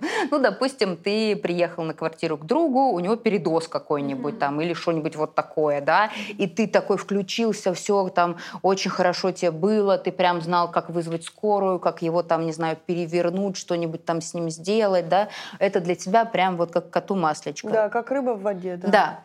А, потом мы а, выясняем, насколько человеку вообще это было нужно. Может, ему реаниматологом надо стать. Ну, то есть, может быть, ему правда кайфово, да, то есть нет никакой проблемы в том, чтобы размещать этот копинг э, в нужное место. Да, то есть, например, вот копинг отстранения, типа диссоциации, да, хорошее место для этого, например, когда ты работаешь хирургом, да, вот когда хирург режет, вот если бы он думал, боже, мне страшно и мерзко, фу, не хочу это делать, э, ну, это не очень хорошо. Не очень хороший Нет, врач, да. не, не очень удачно. Если хирург отстранен от своих чувств, делает то, что нужно, почти там как-то механически, использует только свой мозг, это хорошо. Угу. Если хирург приходит домой и также э, общается со своими детьми, вообще, плохо. Да, это, ну, точно будет влиять на его жизнь, uh-huh. да, ему, скорее всего, будет не очень комфортно жить, и его семье тоже. Также и здесь, да, если этот копинг в хорошем месте, да, допустим, за всех заботится, да, если ты там, не знаю, становишься тем же психологом, врачом, не знаю, кто еще заботится, сиделкой, няней, ну, еще кем-то, волонтером, да, да. да, волонтером, но при этом ты нормально держишь границы, там не, не ночуешь у своих пациентов, не волонтеришь там так, что сгораешь в, в угли, да, если этот копинг ограничен, и он помогает людям, так и бог с ним, хорошо. Да, но наш клиент может сказать, я вообще не хотел к нему ехать, к этому другу. Он мне что-то позвонил, скинул, а я ну, уже не могу сидеть. Спасать, да. А я уже не могу да. сидеть, mm-hmm. а мне уже плохо, а я за него испугался, а мне вообще, я не хотел, у меня были дела там, э, а, но я поехал, да. И мы понимаем, что да, он, конечно, проявил себя потрясающе и спас этого человека, и в этот момент он себя чувствовал хорошо, но в целом ему бы не хотелось много таких ситуаций в своей жизни, да. Mm-hmm. И тогда этот человек может может вот в процессе терапии искать моя потребность, там, не знаю, в безопасности. Я супер небезопасно себя чувствую эти моменты, да. А как я могу там себе в этом помочь? Ну, вообще, я, наверное, больше не хочу, не знаю, быть в компании, в которой люди передоз ловят. Mm-hmm. Может быть, он что-то другое скажет, да, не обязательно такой вариант. Mm-hmm. Но а, когда мы исследуем потребность, как-то вот становится более понятно, что ему может быть нужно в этот момент. Если не становится понятно, такое тоже бывает. А, в схемотерапии есть специальные методы, они называются экспериментальные техники, когда мы берем и обращаемся напрямую к вот этому глубинному опыту. Здесь э, у меня иногда клиенты говорят, боже, это какой-то шаманизм, но э, здесь все, все ровно. Схемотерапия такие доказательные методы. Да. да, то есть э, брали людей, клали их в МРТ, делали снимки, э, смотрели, как э, возбуждаются зоны мозга. Да? Когда мы рассказываем о том, что пережили, о каком-то тяжелом опыте, мозг сияет так, как будто бы мы реально переживаем этот опыт. Может, э, ну, почему флешбеки такие ужасные, например? Потому что мы как будто реально переживаем этот опыт. У нас не только зоны памяти Добро включаются. в наши съемочные дни. Да, да, да, да, да. Очень Но любим некоторые, некоторые съемочные дни действительно очень болезненные, там, когда в какую-нибудь точечку уколет. И я вот себе при этом на съемке говорю, так, мне 29 лет, я вроде успешная женщина, нахожусь там в э, клубе, снимаю, все хорошо, а ты все равно находишься вот там, как будто бы 15 лет назад, и сидишь и думаешь, господи, снова, заново это все происходит. Вот, вот. Это вот очень хорошая иллюстрация того, что может быть. Второй момент, на котором мы работаем. Слава богу, у нас мозг не только консервы хранит. А, Второе, что он умеет кру- круто делать, он умеет воображать. Очень часто, ну, знаете, бывает что-нибудь такое, ну, придумываешь себе, и уже тебе ничего не надо делать, ничего не хочешь, потому что «Эй, так хорошо как-то стало, прям захорошело. Вот иногда бывает так, пофантазируешь хорошо, пофантазируешь, и прям, и вот уже, и как бы, да, и все. да, да, да, да. Именно, так, именно да. этот момент, да, вроде не, не говори халва сладко не станет, а станет, Да. станет, да. Иногда станет, Вот, да. а, наш мозг здорово моделирует и здорово а, как бы воспроизводит. И он пишет а, воспоминания как нейросеть, он не как кассета. То есть вот кассету мы вставляем и видим ровно то, что видели каждый раз. А мозг, если вы вспоминаете, вот в любое воспоминание, да, может оказаться, что вы, ну, допустим, в детском саду плохо помните, как были одеты люди.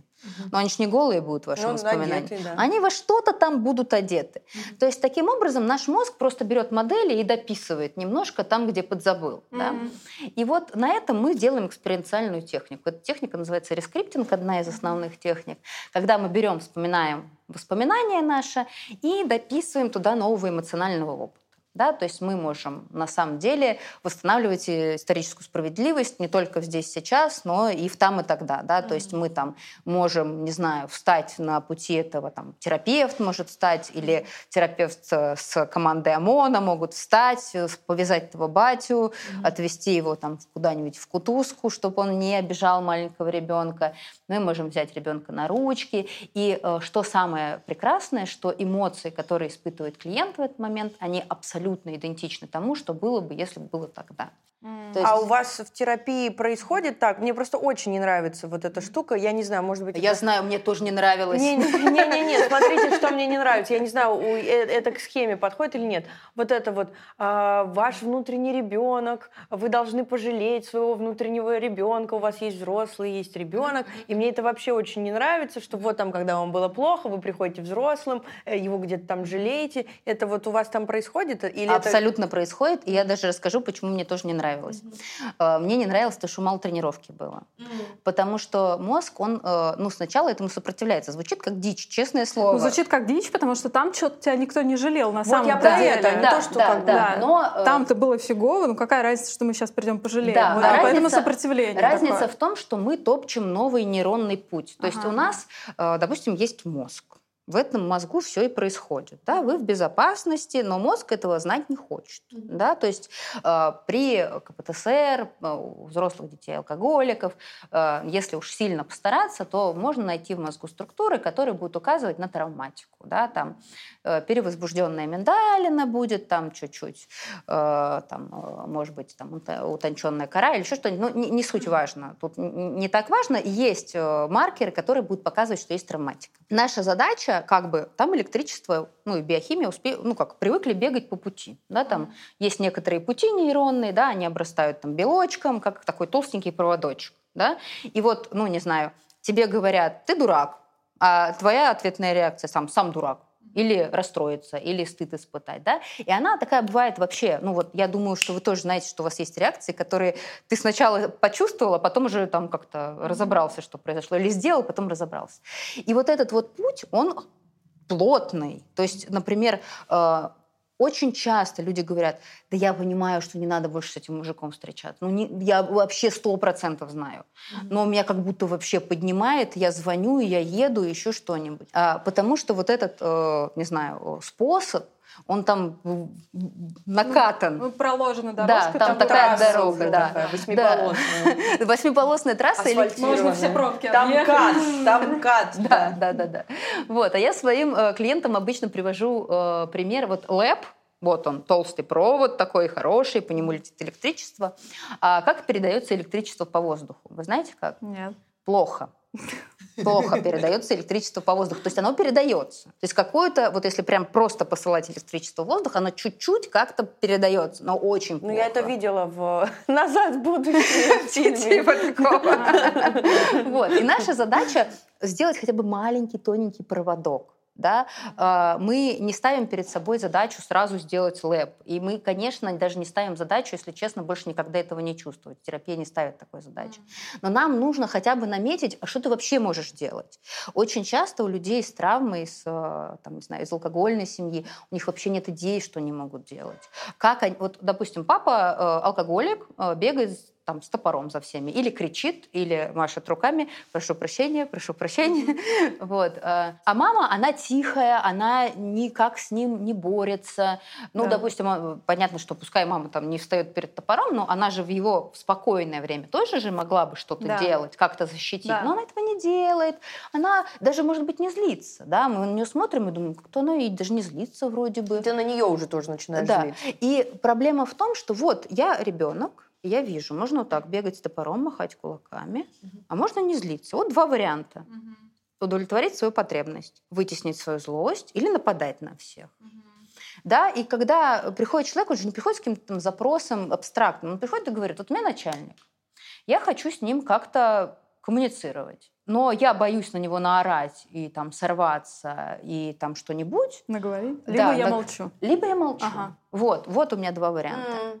А когда мы делаем вот эту вот практику, э, да, бывает в нее сложно включиться, это определенная тренировка, правда. Ну это все навыки, это же ты долго тренируешь, чтобы вот, э, мы может, э, ну в схемотерапии вначале всегда приходит терапевт, никак клиент редко приходит жалеть своего внутреннего ребенка сам. Вот mm. схемотерапия, чем она отличается, тем, что там есть один из инструментов, называется ограниченное родительство. То есть э, терапевт там больше, чем в других подходах, включен именно вот в удовлетворение потребностей клиента. То есть он старается на своей сессии обеспечить границы, э, безопасную эмоциональную привязанность, возможность высказывать свои чувства, мысли, эмоции, э, там, компетентность показывать свою, спонтанность показывать свою. И терапевт всегда старается понять, какая потребность на сессии, и прям вот удовлетворить ее, да, то есть если тебе нужна э, привязанность, я буду стараться, ну, не знаю, там, включаться, понять, да, причем это не какое-то, вот, знаете, ограниченное родительство, типа я буду сейчас играть с тобой, да, там, ты мой бедный, хороший такой зайчик, да, э, терапевт, ну, действительно э, дает обещание и в какой-то ограниченной вот этой часовой форме правда включается в своего клиента, да, то есть, ну, действительно, все мои клиенты, я их ну, на каком-то уровне очень люблю, очень уважаю, очень сопереживаю. Какая милая терапия. Мне кажется, просто в КПТ чуть-чуть по-другому. Там более холодный такой момент, мне кажется. Схема терапии, правда, такая. Да, ну какая-то она тепленькая. Ну, такая, вот моя тепленькая. психологиня, она вот с элементами схемы, да, и мы вот просто... это вот делаем. А у меня ДБТ... И у меня сначала было такое отторжение, да? типа не надо вот со мной не вот так вот, да. А потом уже Не, у меня ДБТ-терапевтка, поэтому у нас там все, я там что-нибудь рассказываю, она такая, ну вот радикальное принятие, как у вас работает? Мамок, давайте повторим еще раз, открываем а. двойные листочки. Ну, схема в этом плане, правда. Другая, другой флекс совсем, Да, да, да, правда, правда, она супер теплая, и я думаю, что здесь как бы каждый терапевт вот идет от себя, в какую терапию он в итоге придет, да, то есть если во мне больше этого принятия и желания вот а, как-то погреть, да, дать какую-то базу, не знаю, э, организовать чувство того, что ты принят, что ты любим, что ты хороший вообще, что, не знаю, тебе не нужно делать какие-то супер э, прыжки, чтобы тебя любили, да. Вот для меня это важно. Такое... Прям обнять тебя. Ну, такое мило, правда, очень мило. Вот. А, и в первое время приходит терапевт, и он э, делает то, чего не сделали родители. Он дает вот эти вот варианты, да, что ты можешь, ну, не знаю, если э, я, допустим, прихожу и останавливаю этого отца, я буду, может быть, очень строго говорить, говорить, но, может быть, я не буду, не знаю, там с ним файтить, да. Uh-huh. Я, скорее всего, строго скажу, что со мной так нельзя, да, uh-huh. там с маленькой Машей так нельзя. Uh-huh. Ты должен выйти, да, ты не хочешь выходить, сейчас мы позовем ОМОНовцев, они тебя выведут, да. Uh-huh. И здесь э, человек получает понимание, что можно не прям вот орать, не прям там драться, да, а как-то четко поставить, что так нельзя так нельзя, и что можно найти какую-то силу, которая ну, достаточно будет устойчивой для того, чтобы остановить этого там э, насильника. Собственно говоря, потом мы это все, естественно, когнитивно обсуждаем. Вот это вот не бросается так, э, типа, о, мы что-то посмотрели, сейчас так это по-другому. Мы потом это э, разговариваем и говорим, ну вот, мы пришли в это чувство, в это воспоминание из твоего, э, твоей истории с начальником. А как вот то, что ты увидел, могло бы там существовать? Он говорит, ну я бы мог ему сказать, в выходные я не буду работать. Угу. Но вообще я своим клиентам говорю, если вы не можете пока что ставить границы как-то э, красиво, вы можете изворачиваться, врать, сбегать, но недолго, недолго. На самом деле там, ну, первое время можно просто не брать трубку или еще что-нибудь, а потом, когда клиент наберет уже жирка, станет помощней, он уже начинает говорить, все, стоп, не надо меня трогать. Ну и бывает так, что на самом деле меняет работу или еще что-то. Слушай, где же ты раньше была? Я к тебе записалась, реально. Да, прям, если честно, захотела захотелось, мне, я, мне тоже захотелось записаться, какой-то прям совсем другой вайб. Продано, продано. Все, все в схему. У нас схема терапевта У нас просто ты первая схема терапевт, э, терапевтка, а у нас в основном там КПТ и все очень классные. КПТ, акция, да, все очень хорошие. Все классные, но просто мы уже в каком-то другом вайбе совсем, а он более такой как-то структурированный, как мне кажется. Ну вот, вот видишь, тут как бы очень много про защиту. Да, да, А мы что-то не привыкли, видимо, чтобы нас защищали. Ну, да, поэтому нам и КПТ и нравится, потому что там тебе дают вот эту вот табличку. Ты знаешь теперь, как защищаться. А, я, а я даже больше скажу, что э, травмированный клиент, если ты его попробуешь позащищать, э, ну, вот этого ребенка увидишь, там еще что-то, скорее всего, ребенок к тебе не подойдет и скажет, ху-ху-ху. Знаете, видали мы таких взрослых, которые тут что-то обещали нам, и они все меня обманули. Они еще больше создают проблем, да, вот эти да, левые взрослые. Аб- абсолютно, да. И тогда я говорю, что окей, я буду рядом просто столько, сколько нужно, буду защищать, проверяй. Ты должен меня проверить. Что ты будешь верить не, незнакомой женщине? надо верить, проверяй, смотри, наблюдай, э, собственно говоря, и будем, будем смотреть, да, и, э, ну, для меня потрясающие когда моменты, когда ребенок не подходит, не подходит, не подходит, потом ты заходишь в этот rescripting через полтора года, и там какой-нибудь ребенок, который никогда не подходил, бросается к тебе на руки, ревет. Я сижу в этом rescripting е тоже так держусь, ну потому что это супер трогательно. Да, это, это очень мило. Это да. невероятные моменты близости, правда. Вот. Слушай, вот э, сейчас подождите.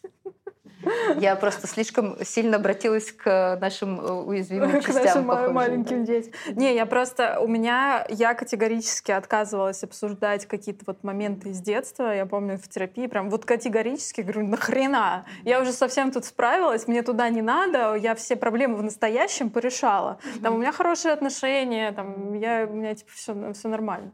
Вот. И вот, вот туда идти было прям ну, ужасно неприятно. И сначала было очень большое отторжение. Не надо ко мне подходить, меня жалеть. Вообще. Угу. Ну, это вот какая-то очень странная. Да реально надо решиться же еще на такую терапию. Угу. Ну, я и не люблю, чтобы меня жалели. Мне еще всю жизнь всегда говорили, «А, вот, э, зачем тебя жалеть, ты такая сильная. Как будто бы сильных вот жалеть нельзя. Можно э, жалеть только сирых. Знаешь, мне нравится, что я, ну, вот мы на друг друге реально тренируемся да, очень да, часто, да. вот посочувствовать, как-то, да, как пожалеть, и мне тоже это в работе Ну, вообще вот слово «жалость», оно почему-то имеет такую коннотацию, коннотацию да. не, не Что-то сверху вниз как будто. Да, да, Если да. кого-то жалеешь, это человек жалкий, угу как будто бы. Вот, Мне вот как-то случайно получилось в семье, что мама говорила пожалеть, когда именно э, ну какой-то приласкать. Угу, вот. И да. я поэтому совершенно случайно это слово для меня неплохое. Но угу. вообще очень часто клиенты не любят слово жалость. Ну, есть такое слово сострадательность. Угу. Да? То есть э, ну, есть исследования о том, что если мы обращаемся к себе даже в том же КБТ или в чем-то, да, ищем более конструктивную мысль и обращаемся к себе слышь, Маша, вот, ну, ну не надо реально зацикливаться на этом идиоте. Ну вот, и это такой грубый голос, такой приказательный, он хуже работает, чем э, ты, когда говоришь сам себе, там, Маш, ну я, блин, понимаю, что это очень, блин, классный чувак, тебе он очень нравится, но вот, вот эти красные флаги — это жесть. Я тебе серьезно говорю, ну, я за тебя беспокоюсь, да, а, я понимаю, что он тебе нравится. Я прям, ну, я вижу, я очень хочу, чтобы ты радовалась. И, ну, мне важно, чтобы ты множила в себе это чувство. Но, ну, это опасность. Может быть, не стоит, да, давай посмотрим, может быть, есть что-то То есть ты еще. можешь в схеме так, так говорить, да? А, ну, я не даю советов в схеме. Это то, как может человек с собой говорить примерно. Да, то есть, или там есть еще один вариант, там, э, типа, я э, не буду есть эту булку, не буду есть эту булку, я не буду есть, ну, грубый голос какой-то. А может быть такое, типа, да я понимаю, как ты хочешь есть эту булку. Да, конечно, понятно, что, блин, дураком надо быть, чтобы не хотеть есть эту булку, серьезно, она такая красивая. Вот. А, ну вот это третья булка. Ты серьезно ее хочешь? Если ты хочешь, без проблем. Но давай послушаем твой животик. Животик полненький. Давай посмотрим, как ты себя чувствуешь после трех булок. Ну, головушка болит с утра, там еще что-нибудь. Вот. И вот это вот э, разные отношения. Да? Я тебе не запрещаю, ешь ты эти булки, пожалуйста, вообще не, нет. Но я тебе напоминаю, напоминаю, что может быть. То есть мы можем разговаривать с собой как бы как с ребенком, но с ребенком уже подрощенным, 10 плюс лет, который уже понимает твой Мы можем с собой разговаривать бы... прям с очень разными. Бывает подросток, такой бунтарь, который там и пушит внутреннего взрослого, да, то есть очень часто это так, э, будет тот диалог, который не состоялся в реальности, да, то есть э, я имею в виду, если эта травма происходила, когда тебе 4 годика было, то мы часто будем жалеть, брать на ручки, говорить, ты мой котеночек, ну, правда, страшно, да, там, э, ну, задавать границы чувствам, да, вот детки маленькие, они чего все время плачут, Потому что если у них границы слабые, плохие, они не понимают, что то, что им больно, например, это не то, что в вечности боль такая вообще, которая не кончится никогда, невыносимая. Да? А началось только что, вот сейчас закончится, ну, неприятненько, ну, мама с тобой, да. Mm-hmm. Вот. И если у нас там травматика в этом возрасте, мы будем часто себе такое говорить, что тебе неприятно, но это правда закончится, это эмоция интенсивная, но у нас падет, все будет хорошо, держись, нам просто нужно подождать там 5 минут, mm-hmm. все в порядке. Да, это, я думаю, с ДБТ это тоже да, известно, да, да, да. но просто это как бы чуть-чуть другой вайб. Как угу, бы. Да. Схема э, пакует это вот все более ласково, как бы. вот не знаю, как даже по-другому сказать. Она именно в привязанность. То есть угу. то, что мы делаем, мы пытаемся выстроить втори, вторичную безопасную привязанность. Вот. И из всего этого растет вот эта вся история. Слушай, я вот хотела спросить еще, вернуться к ВДА. Да, а... я тоже думаю, мы как-то немножко ушли, но... Нет, это все очень классно, очень, правда, важно и интересно. Мне хочется две вещи сделать. Немножко поговорить про то, каким ВДА может стать родителем угу. и, в принципе, членом семьи, если не решать вот эту всю историю? А, так, это хороший вопрос. хороший вопрос.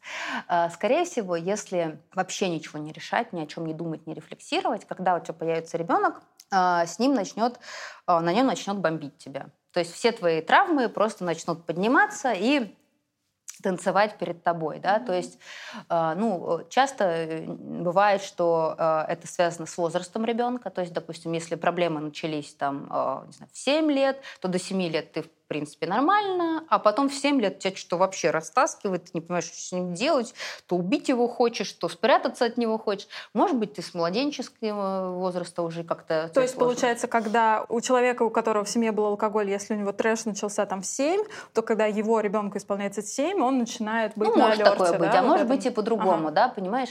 Тут очень важно, что э, гипернастороженность, да. гиперконтроль, да. гипервозбудимость, ребеночек сразу да. орет, он сразу весь такой что-то хочет, он, э, то есть может и сразу начать вылетать, да, просто громкие звуки будут для человека с ВДА, то есть если у него, допустим, не знаю, вот отец вот так вот там песни пел, еще что-нибудь, это триггер на громкие звуки, uh-huh. а ребенок твой кричит, uh-huh. вот, все, ты унесся сразу. Мне, конечно, так смешно, когда вот э, есть э, это а, поверие, что вот там а, забеременеешь, родишь ребеночка, сразу выздоровеешь, а оказывается то, что наоборот, когда с рождением ребенка у человека все триггерится, там условно какие-то громкие звуки, Дай поведение. бог, вообще всякое бывает же. Я вообще никому, ну, ни с кем не спорю, честно говоря. Всякое же бывает. Может, правда. Может, не, может и правда, но вот все, все что я слышу, какие-то примеры, как-то как нет. Может быть, ты настолько в окситоциновую волну упадешь, что до 17 18 лет до 18, просто... до колледжа такая. Просто будешь кайфовать. Я счастлива, потрясающе. Все мои травмы исцелились, ну, вот он мой ангелочек. В, целом, может быть, не травмы исцелились, есть еще другой вариант. Ты привык спасать, у тебя есть ребенок, ага. Вы сцепились в эту прекрасную сцепку. То есть, может быть, там не будет ощущаться, что есть проблема, но потом ребенок будет с трудом от тебя сепарироваться. Не знаю, может быть, э, тут вот Много это... сценариев. Да, как будто гадать на этой Да. кофейной гуще абсолютно не имеет смысла.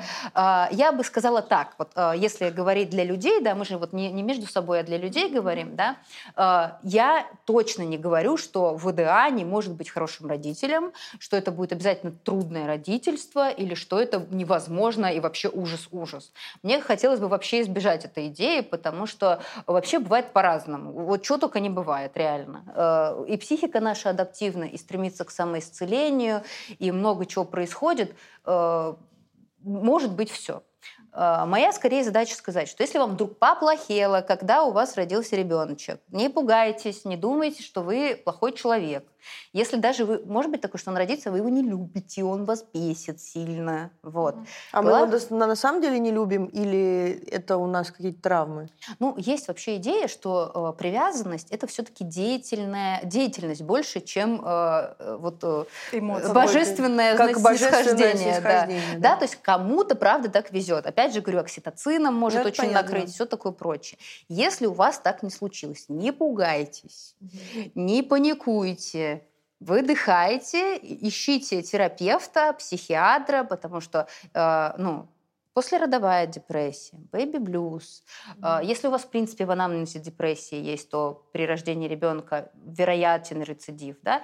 Не пугаемся, просто ищем помощь, что очень сложно делать людям с ВДА, между прочим. Да? Вот, э, взрослым детям, алкоголикам и наследникам других дисфункциональных э, семей очень сложно просить помощи. Либо я такой плохой, что мне нельзя помогать, либо я такой сильный, что мне не надо помощь. Да? М, Вот, выбирайте свой стул. Какой стул сядешь? Да, да. Вот. э, Есть третий стул, можно просить помощь, можно ее получать. На самом деле очень-очень много людей, которые вас примут, полюбят, помогут. А, Вот э, моя вообще, когда я думала, что главное сказать людям, которые пережили какие-то такие вещи в своем э, детстве, моя э, главная, э, мне кажется, посыл вообще всего, чего бы я хотела сказать, э, важна смелость и надежда. То есть важно быть смелым, потому что придется делать много того, чего как будто не хочется. Решаться, разговаривать с людьми, искать помощи, э, не знаю, искать этих терапевтов, читать какие-то книжки. Там. Ну, то есть нужна смелость, потому что часто хочется просто закрыться от этих всех людей, они все ужасные, ничего не будет, я просто не хочу взаимодействовать с миром, окуклиться. Да? И нужна смелость, чтобы пробовать, потому что без пробы мы не сможем получить новый опыт. Смелость пробовать, пробовать и пробовать. Ценятся не результаты, а попытки. И надежда, потому что когда будет не получаться, э, в твои внутренние схемы, вот, которые там схемотерапии есть, они будут говорить, ну мы же говорили, и ты-то так себе, и мир небезопасный, и люди хотят тебе навредить, да, и вот эта надежда, что я найду помощь, я найду тех людей, я найду понятие нормы для себя, я разберусь, какой я человек, вот это, конечно, супер две важные вещи. А, Как их э, найти в терапии, мне более-менее понятно, да, то есть там как бы терапевт тебе помогает и надежду поискать, и смелость не терять, да, как их искать э, одному сложно, но не, не, не скажу, что невозможно. Вот, кстати, про одному. А, Мы сейчас поговорили про схему терапии. Я хотела просто про ВДА спросить. Да, Абсолютно, да, Мгм. Вот э, я, э, мы когда решили сделать выпуск, я про ВДА вообще с другой Ага. стороны знаю, потому что я хожу в НА, Мгм. и у нас э, очень много людей, которые зависимые, они Мгм. ходят в ВДА. А, И я знаю, что есть тоже такие анонимные собрания, а, взрослые дети алкоголиков. Получается, что вот групповая терапия тоже может помочь э, в, в А, такой ситуации? Ну, э, однозначно, если это хорошо организованная терапия. А, Мне ка- хотелось бы два момента сказать. А, Во-первых, э, у взрослых детей алкоголиков вот этот вот весь их э, 12 шагов, они прописаны по 12 шагам алкоголиков. И Вот и для меня это очень странно, но в том плане, что я вот как человек зависимый э, прохожу эти шаги и понимаю, как это по зависимости писать, но я не очень понимаю, э, с какой стороны они их подкрутили под ВДА. Э, я почему и хотела сказать, что они могут вызвать, кстати, очень много отрицания. Из-за высшей силы. Э, из-за высшей силы, угу. из-за Бога, из-за того, что мне нужно э, себя исправлять, да, то есть есть часть, опять же, тех, кто скажет, да, мне надо себя исправлять, допиливать, это такое говно, угу. а есть часть, которая скажет, э, это мой родитель был хреновый, а я вообще не хреновый, угу. и эти люди опять пытаются меня обмануть. Угу. И поэтому мне кажется, что в уставе э, ВДА есть вот... Э, Какие-то такие вот скользкие моменты. Скользкие моменты не в том плане, что это не помогает. Не всем помогает. Не всем помогает. Okay. Оно может вызвать очень много отторжения. Я понимаю, почему оно может вызвать. И если вам не нравится эта история, э, ну, это не значит, что в мире нет помощи. Ищите вот, помощь вот, да. дальше, угу. да. Настойчивость, попытки, смелость, вот это все наши друзья. Если вы ну, попали на эти группы, они вам помогают, супер, хорошо, ходите. Э, это рабочая методика, она правда работает. Есть еще третий момент. Травмированные люди обожают обсуждать свои травмы. Это один из симптомов травмы. Да, то есть э, вообще как это увидели, да, когда собирались вот первые группы, вообще групповая терапия, там начиналась вот эти вот вьетнамские э, военные, ага. военные, прям ага. у них были настоящие ага. вьетнамские, вьетнамские флешбеки. флешбеки да? да, они э, вот э, замечено, замечено было, что они могут просто часами обсуждать, как они где попали, как они вылезли, как их там стреляли, как там что, и они прям буквально могут чуть ли не терять связь с реальностью, чуть ли не попадать в флешбэк, и они очень любят вот это вот люди травмированные разгонять. Я думаю, не знаю, если у вас есть друзья с травмами, и вы встречаетесь за пивком, то иногда может оказаться, может оказаться такое, что... Это мы с Наташей ехали в Калугу в два часа в этом... Два часа солнышко, 8 утра, и мы такие...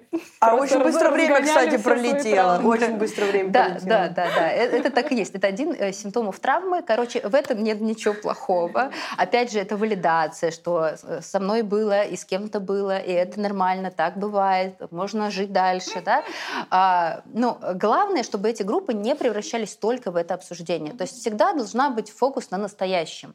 Вот этот вот вопрос, зачем обсуждать прошлое, только за тем, чтобы понять, Э, что конкретно происходит. Потому что иногда я головой понимаю, чувствами не понимаю, не могу понять, где ключ. И обращение к прошлому дает нам просто подходящие слова, подходящее понимание, что за потребность. То есть мы, когда выстраиваем эту линию, мы просто как детективы можем понять, что вообще происходит в настоящем. Но главное в терапии — это фокус на настоящем. Ваша жизнь должна улучшаться. Э, не знаю, как она будет улучшаться, но должны происходить физические изменения. То есть вам должно там легчать, у вас должны появляться кошки, квартиры, отношения, не знаю, что вы хотите. Вы должны нарисовать картину. То есть вот что вы хотите, должно появляться в вашей жизни хотя бы в какой-то форме, потому что если ничего не появляется, это знак того, что какой-то происходит затык, и можно поискать еще чего-нибудь. Угу. Вот. Тут вот, например, про общение с с родителями, алкоголиками. Вот я уже взрослый, mm-hmm. и, и там я на него либо злюсь, не хочу общаться, чувствую за это вину, mm-hmm. или там наоборот сейчас делают вид, что ничего не происходило. Вот как разобраться в отношениях со своими родителями сейчас? Э, я вообще посмотри, просматривала эти вопросы, да. и там много вопросов, как простить, как позлиться, mm-hmm. как э, не испытывать вину, еще какие-то моменты. Вопрос зачем? Вот самый главный вопрос здесь будет зачем, потому что, э, ну, типа, потому что так люди говорят, что надо маму любить, или потому что... Э, Меня мучает. Да, вот если тебя мучает, да, то, то мы здесь разбираемся в первую очередь не с родителями, конечно.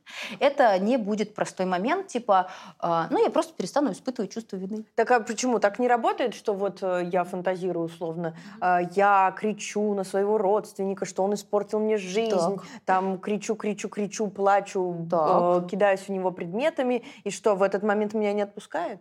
Маловероятно. Да, почему? Ну, потому что э, травма-то куда она денется? А она так не исцеляется. Ну, травма исцеляется, когда мы, во-первых, вот через рескриптинги ее туда немножко запихиваем. То есть, по сути, э, например, э, посттравматическое стрессовое расстройство – это э, расстройство памяти если мы ничего не поделаем с памятью, да, это могут быть разные методы. Это может быть EMDR, да, э, да. ДПДГ, да, да, да, десенсибилизация глаз. Это может быть вот эта вот схемная история с rescripting ами. Но сейчас rescripting и делают на самом деле и в когнитивно-поведенческой да. терапии, потому что хороший вообще метод.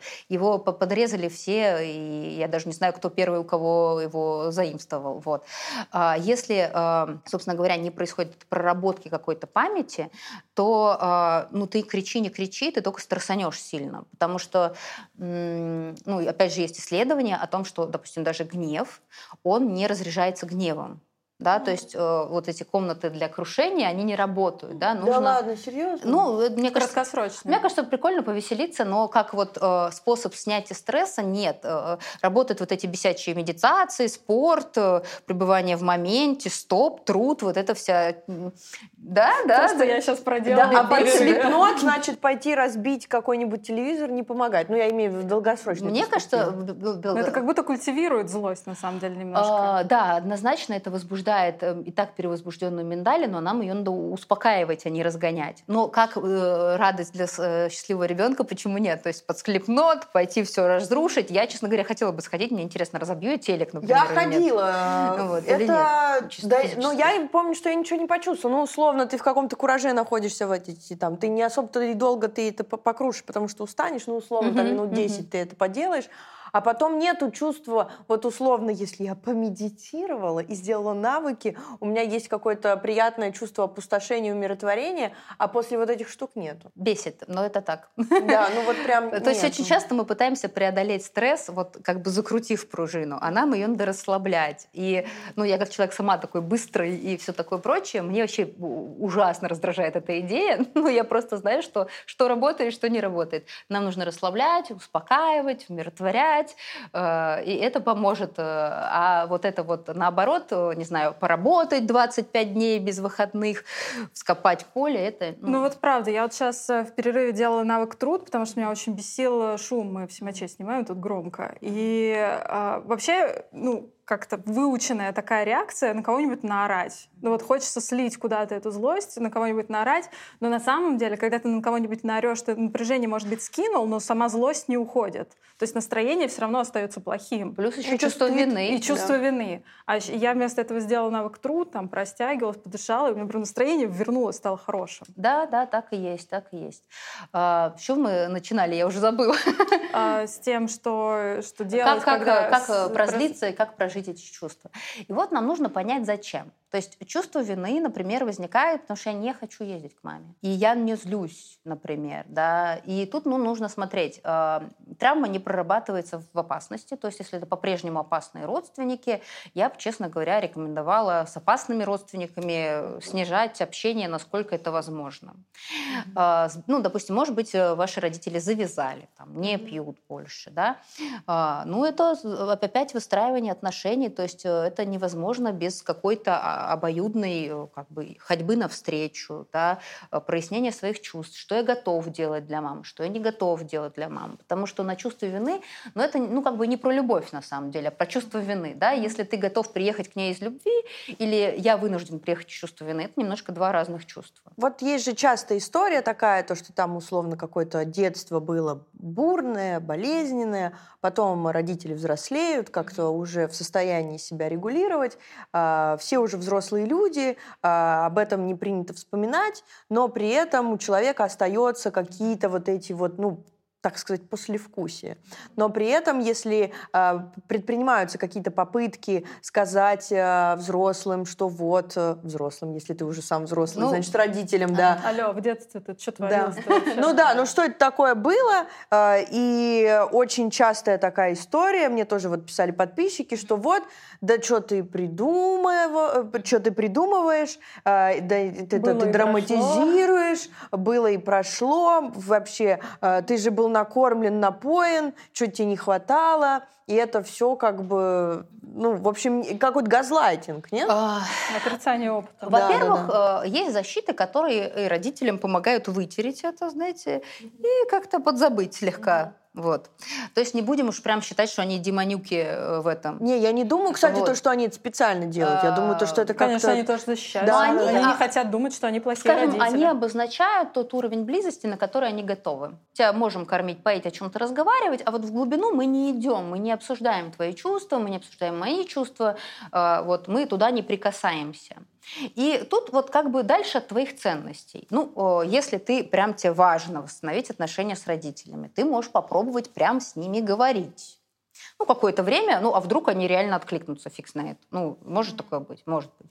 Если они откликнутся и, допустим, пойдут с тобой в терапию, или вы начнете говорить эти разговоры, это одна история. Родитель готов идти ближе. Ну, то есть, как бы, ну, вот это эти, понятно, все да. вот эти отношения, это пять шагов. Вот они идут, вот я иду, да. Другой вариант, они не идут ближе. Да. Нет, вот, вот, вот их вот, они свои три шага сделали, кормлю, пою, деньги дают, там, может быть, а, а ты вот хочешь, э, ты можешь вот сколько угодно здесь биться, да, э, ничего не произойдет, они не, не поменяют. И тогда ты спрашиваешь себя, а что я готов? Вот как для меня это какой уровень? Вот, э, вот понятно, они не хотят идти вглубь, они не будут обсуждать наши чувства. Что для меня ценно остается в этом контакте? А, окей, мне может быть ценно продолжить к ним проезжать или помогать им как-то, да, то есть я не хочу, чтобы они умерли от голода, там, я не знаю, допустим, помогаю им деньгами. Но я имею право, например, а, ну, не говорить, что, мамочка, я тебя так люблю, ты вообще всю мою жизнь сделала, да, то есть вот а, здесь, конечно, начинается очень сложное титрование, часто в терапии это прям не одно обсуждение, когда мы выясняем, какие твои ценности, на что ты готов, на что ты не готов, что ты хочешь пресекать, что ты хочешь э, получить, да, э, как заявить о своих желаниях, да, то есть здесь большой-большой-большой спектр, но здесь я как бы рекомендую золотые две книжечки, э, потому что сейчас вот сложно прямо охватить, это «Взрослые дети эмоционально незрелых родителей» mm-hmm. и э, «Свобода быть собой». Вот «Свобода быть собой», я считаю, вообще настольная книжка, потому что там вот прям без воды написано, что делать. Класс, надо в, в разных, в разных вот этих вот историях, эмоциональных захватах, э, следах родителей, родители при смерти, родители с давлением, вот там все написано, что делать. Вот прямо вот, вот по пунктам я даже вот это э, обсуждаю уже потом прочитанную книжку, потому что там уже не, не убавить, не прибавить. Очень хорошо все написано умными людьми. Заодно можно почувствовать, что ты такой не один, не один ищешь э, какой-то такой путь. Э, с чувством вины, э, со злостью, да, вот там был такое, если мой отец умер, да. чего с ним делать, э, если он умер, я ему чего высказать не могу. Ну, ему не могу, а себе могу, да. Напоминаем, что потребность в общем, не ему высказать. Нет потребности прям ему высказать. Потребность э, высказать хотя бы себе или терапевту. Что, что было не окей. Да, то есть э, важно понять, зачем высказать эту злость и э, как-то потом обойтись с этими последствиями. То есть если я говорю, что это было не окей, что это было неправильно, что со мной поступали плохо, несправедливо, э, что родилось в этом опыте и что я хочу с ним сделать. То есть невозможно просто отпустить эмоцию, потому что она э, привязана к твоим копингам, к твоему критику, э, к твоему способу жить. Да? Э, надо сначала понять, что ты с этим хочешь сделать, то есть ну, либо сделать из этого новую детальку куда-то вставить, либо как-то переформулировать этот опыт, э, чтобы от него, ну, чтобы его отпустить, потому что невозможно просто перестать злиться. Э, вообще эмоции, вы знаете, что они не держатся больше, чем полчаса да, там вот максимально... Если их ее не разгонять. Да, да. максимально угу. огневые эмоции, там пять минут, что-то это вообще э, горе, горевание, вот полчаса на пике может держаться, да. То есть, ну, никакая ваша злость не может держаться годами, если там не, она ни за что не привязана. То есть она, скорее всего, встроена очень сильно, да. Может быть, она привязана вот к этим воспоминаниям, которые возвращаются. Может, она привязана к тому, каким ты себя ничтожеством чувствуешь какие-то моменты. Пока мы не разберемся с тем, к чему она привязана, она не уйдет. Ни чувство вины, ни чувство злости, ни чувство обиды. И даже ну, очень часто бесполезно высказывать это родителям. Ты можешь хоть высказываться, это не работает, да. Ты думаешь, блин, они уже там каются. Ну, допустим, завяз... завязавшие родители нередко, кстати, идут, они говорят, да, это было, это было плохо, прости меня, прости меня, да, там начинается это обратно. А легче не становится. Да, легче не становится. Ага. Легче не становится, ты все равно э, вот в этой обычной жизни чувствуешь вот эти вот как бы крючочки, которые тебя держат и которые вот надо отцеплять, отцеплять, читая книги, читая не знаю, каких-то людей с похожим опытом, э, не знаю, уходя в терапию. То есть, ну, вот все в дело. все в дело. Да, то есть вот если э, говорить о том, где почитать, почему так, э, тело помнит все, Вандерколка. Да, да вот. хорошо, там, там хорошо все написано, все четенько. Есть книга посложнее, называется «Травма исцеления». Что там важно? Мне нравится Вандерколка, там большой, короче, раздел, как вот с этим быть. И там не только терапия, там и танцевальная, э, какая-то, э, не знаю, кружки, господи, пластика, актерство, музыка, то есть, ну, творчество в разных проявлениях, спорт в разных проявлениях, э, йога. То есть вот с телом очень много надо обязательно работать. Общение с людьми обязательно, общение с единомышленниками. То есть там много способов, э, которые помогут вашей психике исцелиться, даже, может быть, не через терапию, да, не терапии единой. Угу. И еще такой вот прям большой был э, блок вопросов про то, что там ВДА привыкают не обращать внимания как будто бы на свои потребности, да, и хотят решать чужие проблемы всех вокруг. Ну, не без этого. Ну, это не только ВДА, вообще... Ну, травматики многие. Да, дисфункциональные семьи все наши. Вот с этим ага. чего, тоже в терапию идем? Ну, самое простое, что вы можете сделать, это прямо сейчас скачать любой КПТ-дневник. Угу. Любой КПТ-дневник, их миллион э, во всех сторах. Вот, скачивайте, начинаете писать там, что с вами происходит. Если вы будете это дисциплинированно делать, э, не развить свою чувствительность, ну, прям сложно. Другой вопрос, что мы можем очень долго избегать, да, э, и не задавать себе вопрос, а почему я делаю то, что делаю, который терапевт, конечно, тебе задаст, ну, типа, что ты этого Вася уже десятую неделю спасаешь? Ты сам-то хотел вообще джинсы новые купить, что вообще там по джинсам? Да, то есть терапевт терапевт обязательно тебя вернет к твоей цели. А можно тебя клонировать, чтобы нашим зрителям досталось? Можно, можно по джинсам, действительно. Что по джинсам? Вот. А, ну и в терапии очень много это развивается. Чувствительность. Я думаю, что вам тоже известны эти а, все методики, типа градусник гнева, градусник там, а, не знаю, усталости, градусник тревоги, да. То есть развивать внутреннюю чувствительность, да. Ты действительно, если ты не чувствуешь, что ты злишься, напуган, расстроен, голодный, понятно, что ты будешь э, супер решать все проблемы. Если ты до одного пункта знаешь, что вот это я беспокоюсь, а это я уже раздражаюсь, а это я уже немножко залюсь, а это я уже сильно в гневе, а это я сейчас пойду бутылкой бить кого-нибудь, да? Ну, ты уже как-то понимаешь, что как бы я, когда людей бутылками бью, я после этого прям плохо себя чувствую. И окей, чтобы так не чувствовать себя плохо, я, наверное, попробую остановиться на том моменте, когда я ногти кусаю. Ага. Вот ногти кусаю, это прям вот это признак, это признак, пора тормозить, да, то есть у каждого человека будет такой признак, на котором пора съезжать с этой вот э, воронки, да.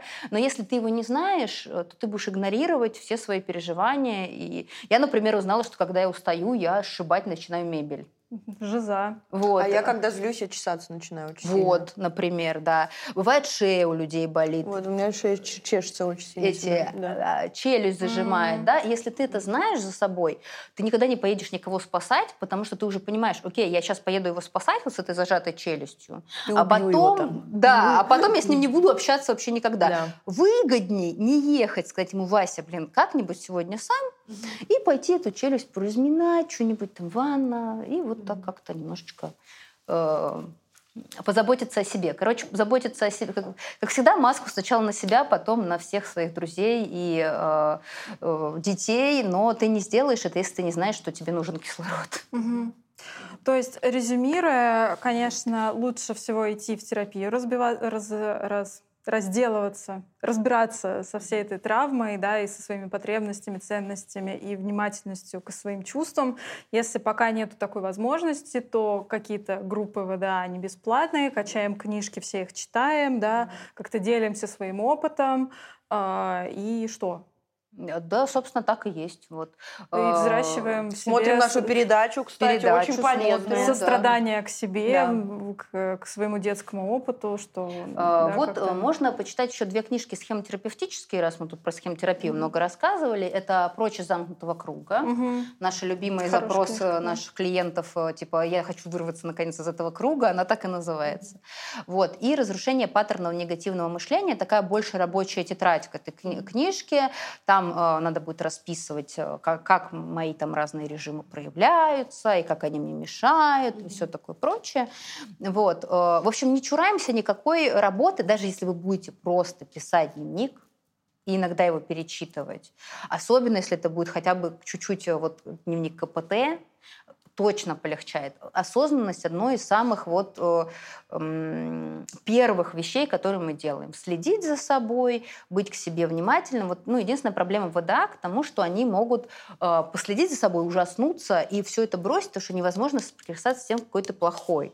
И поэтому я хочу всех, кто э, испытывает такие чувства, ну, как-то им послать какую-то, не знаю, лучи поддержки и сказать, э, даже если вы так думаете, это не значит, что вы такой абсолютно точно нет. Да, это мысли, они неприятные, это чувства, с ними жутко не хочется встречаться, да, но это не говорит о вас ничего плохого. Вы хороший человек, и э, вы можете это делать. Э, даже если вы так думаете, ну ничего страшного, думайте и делайте. Мне кажется, вот. прекрасное завершение. Да, очень классный сейчас посыл про то, что вам ну, не повезло э, столкнуться с таким опытом в детстве, да, это это грустно, это прям очень трагично, печально, очень вызывает много сочувствия и сострадания, вы в этом не виноваты, но есть пути решения этого Абсолютно. действительно, то есть это не значит, что вы какой-то плохой, навсегда дефектный, обречены жить вот с этой травмой, mm-hmm. нифига подобного. Да, вот мы Какая у нас позитивная передача и позитивный конец. Спасибо, Слушай, спасибо тебе, тебе огромное, правда, очень было тепло, терапевтично. Я надеюсь, что это многим Класс, поможет. Окей. Спасибо. Аплодисменты нам. Все, спасибо. Друзья, спасибо большое, что смотрели наш выпуск. Пока-пока. Пока. -пока. Пока.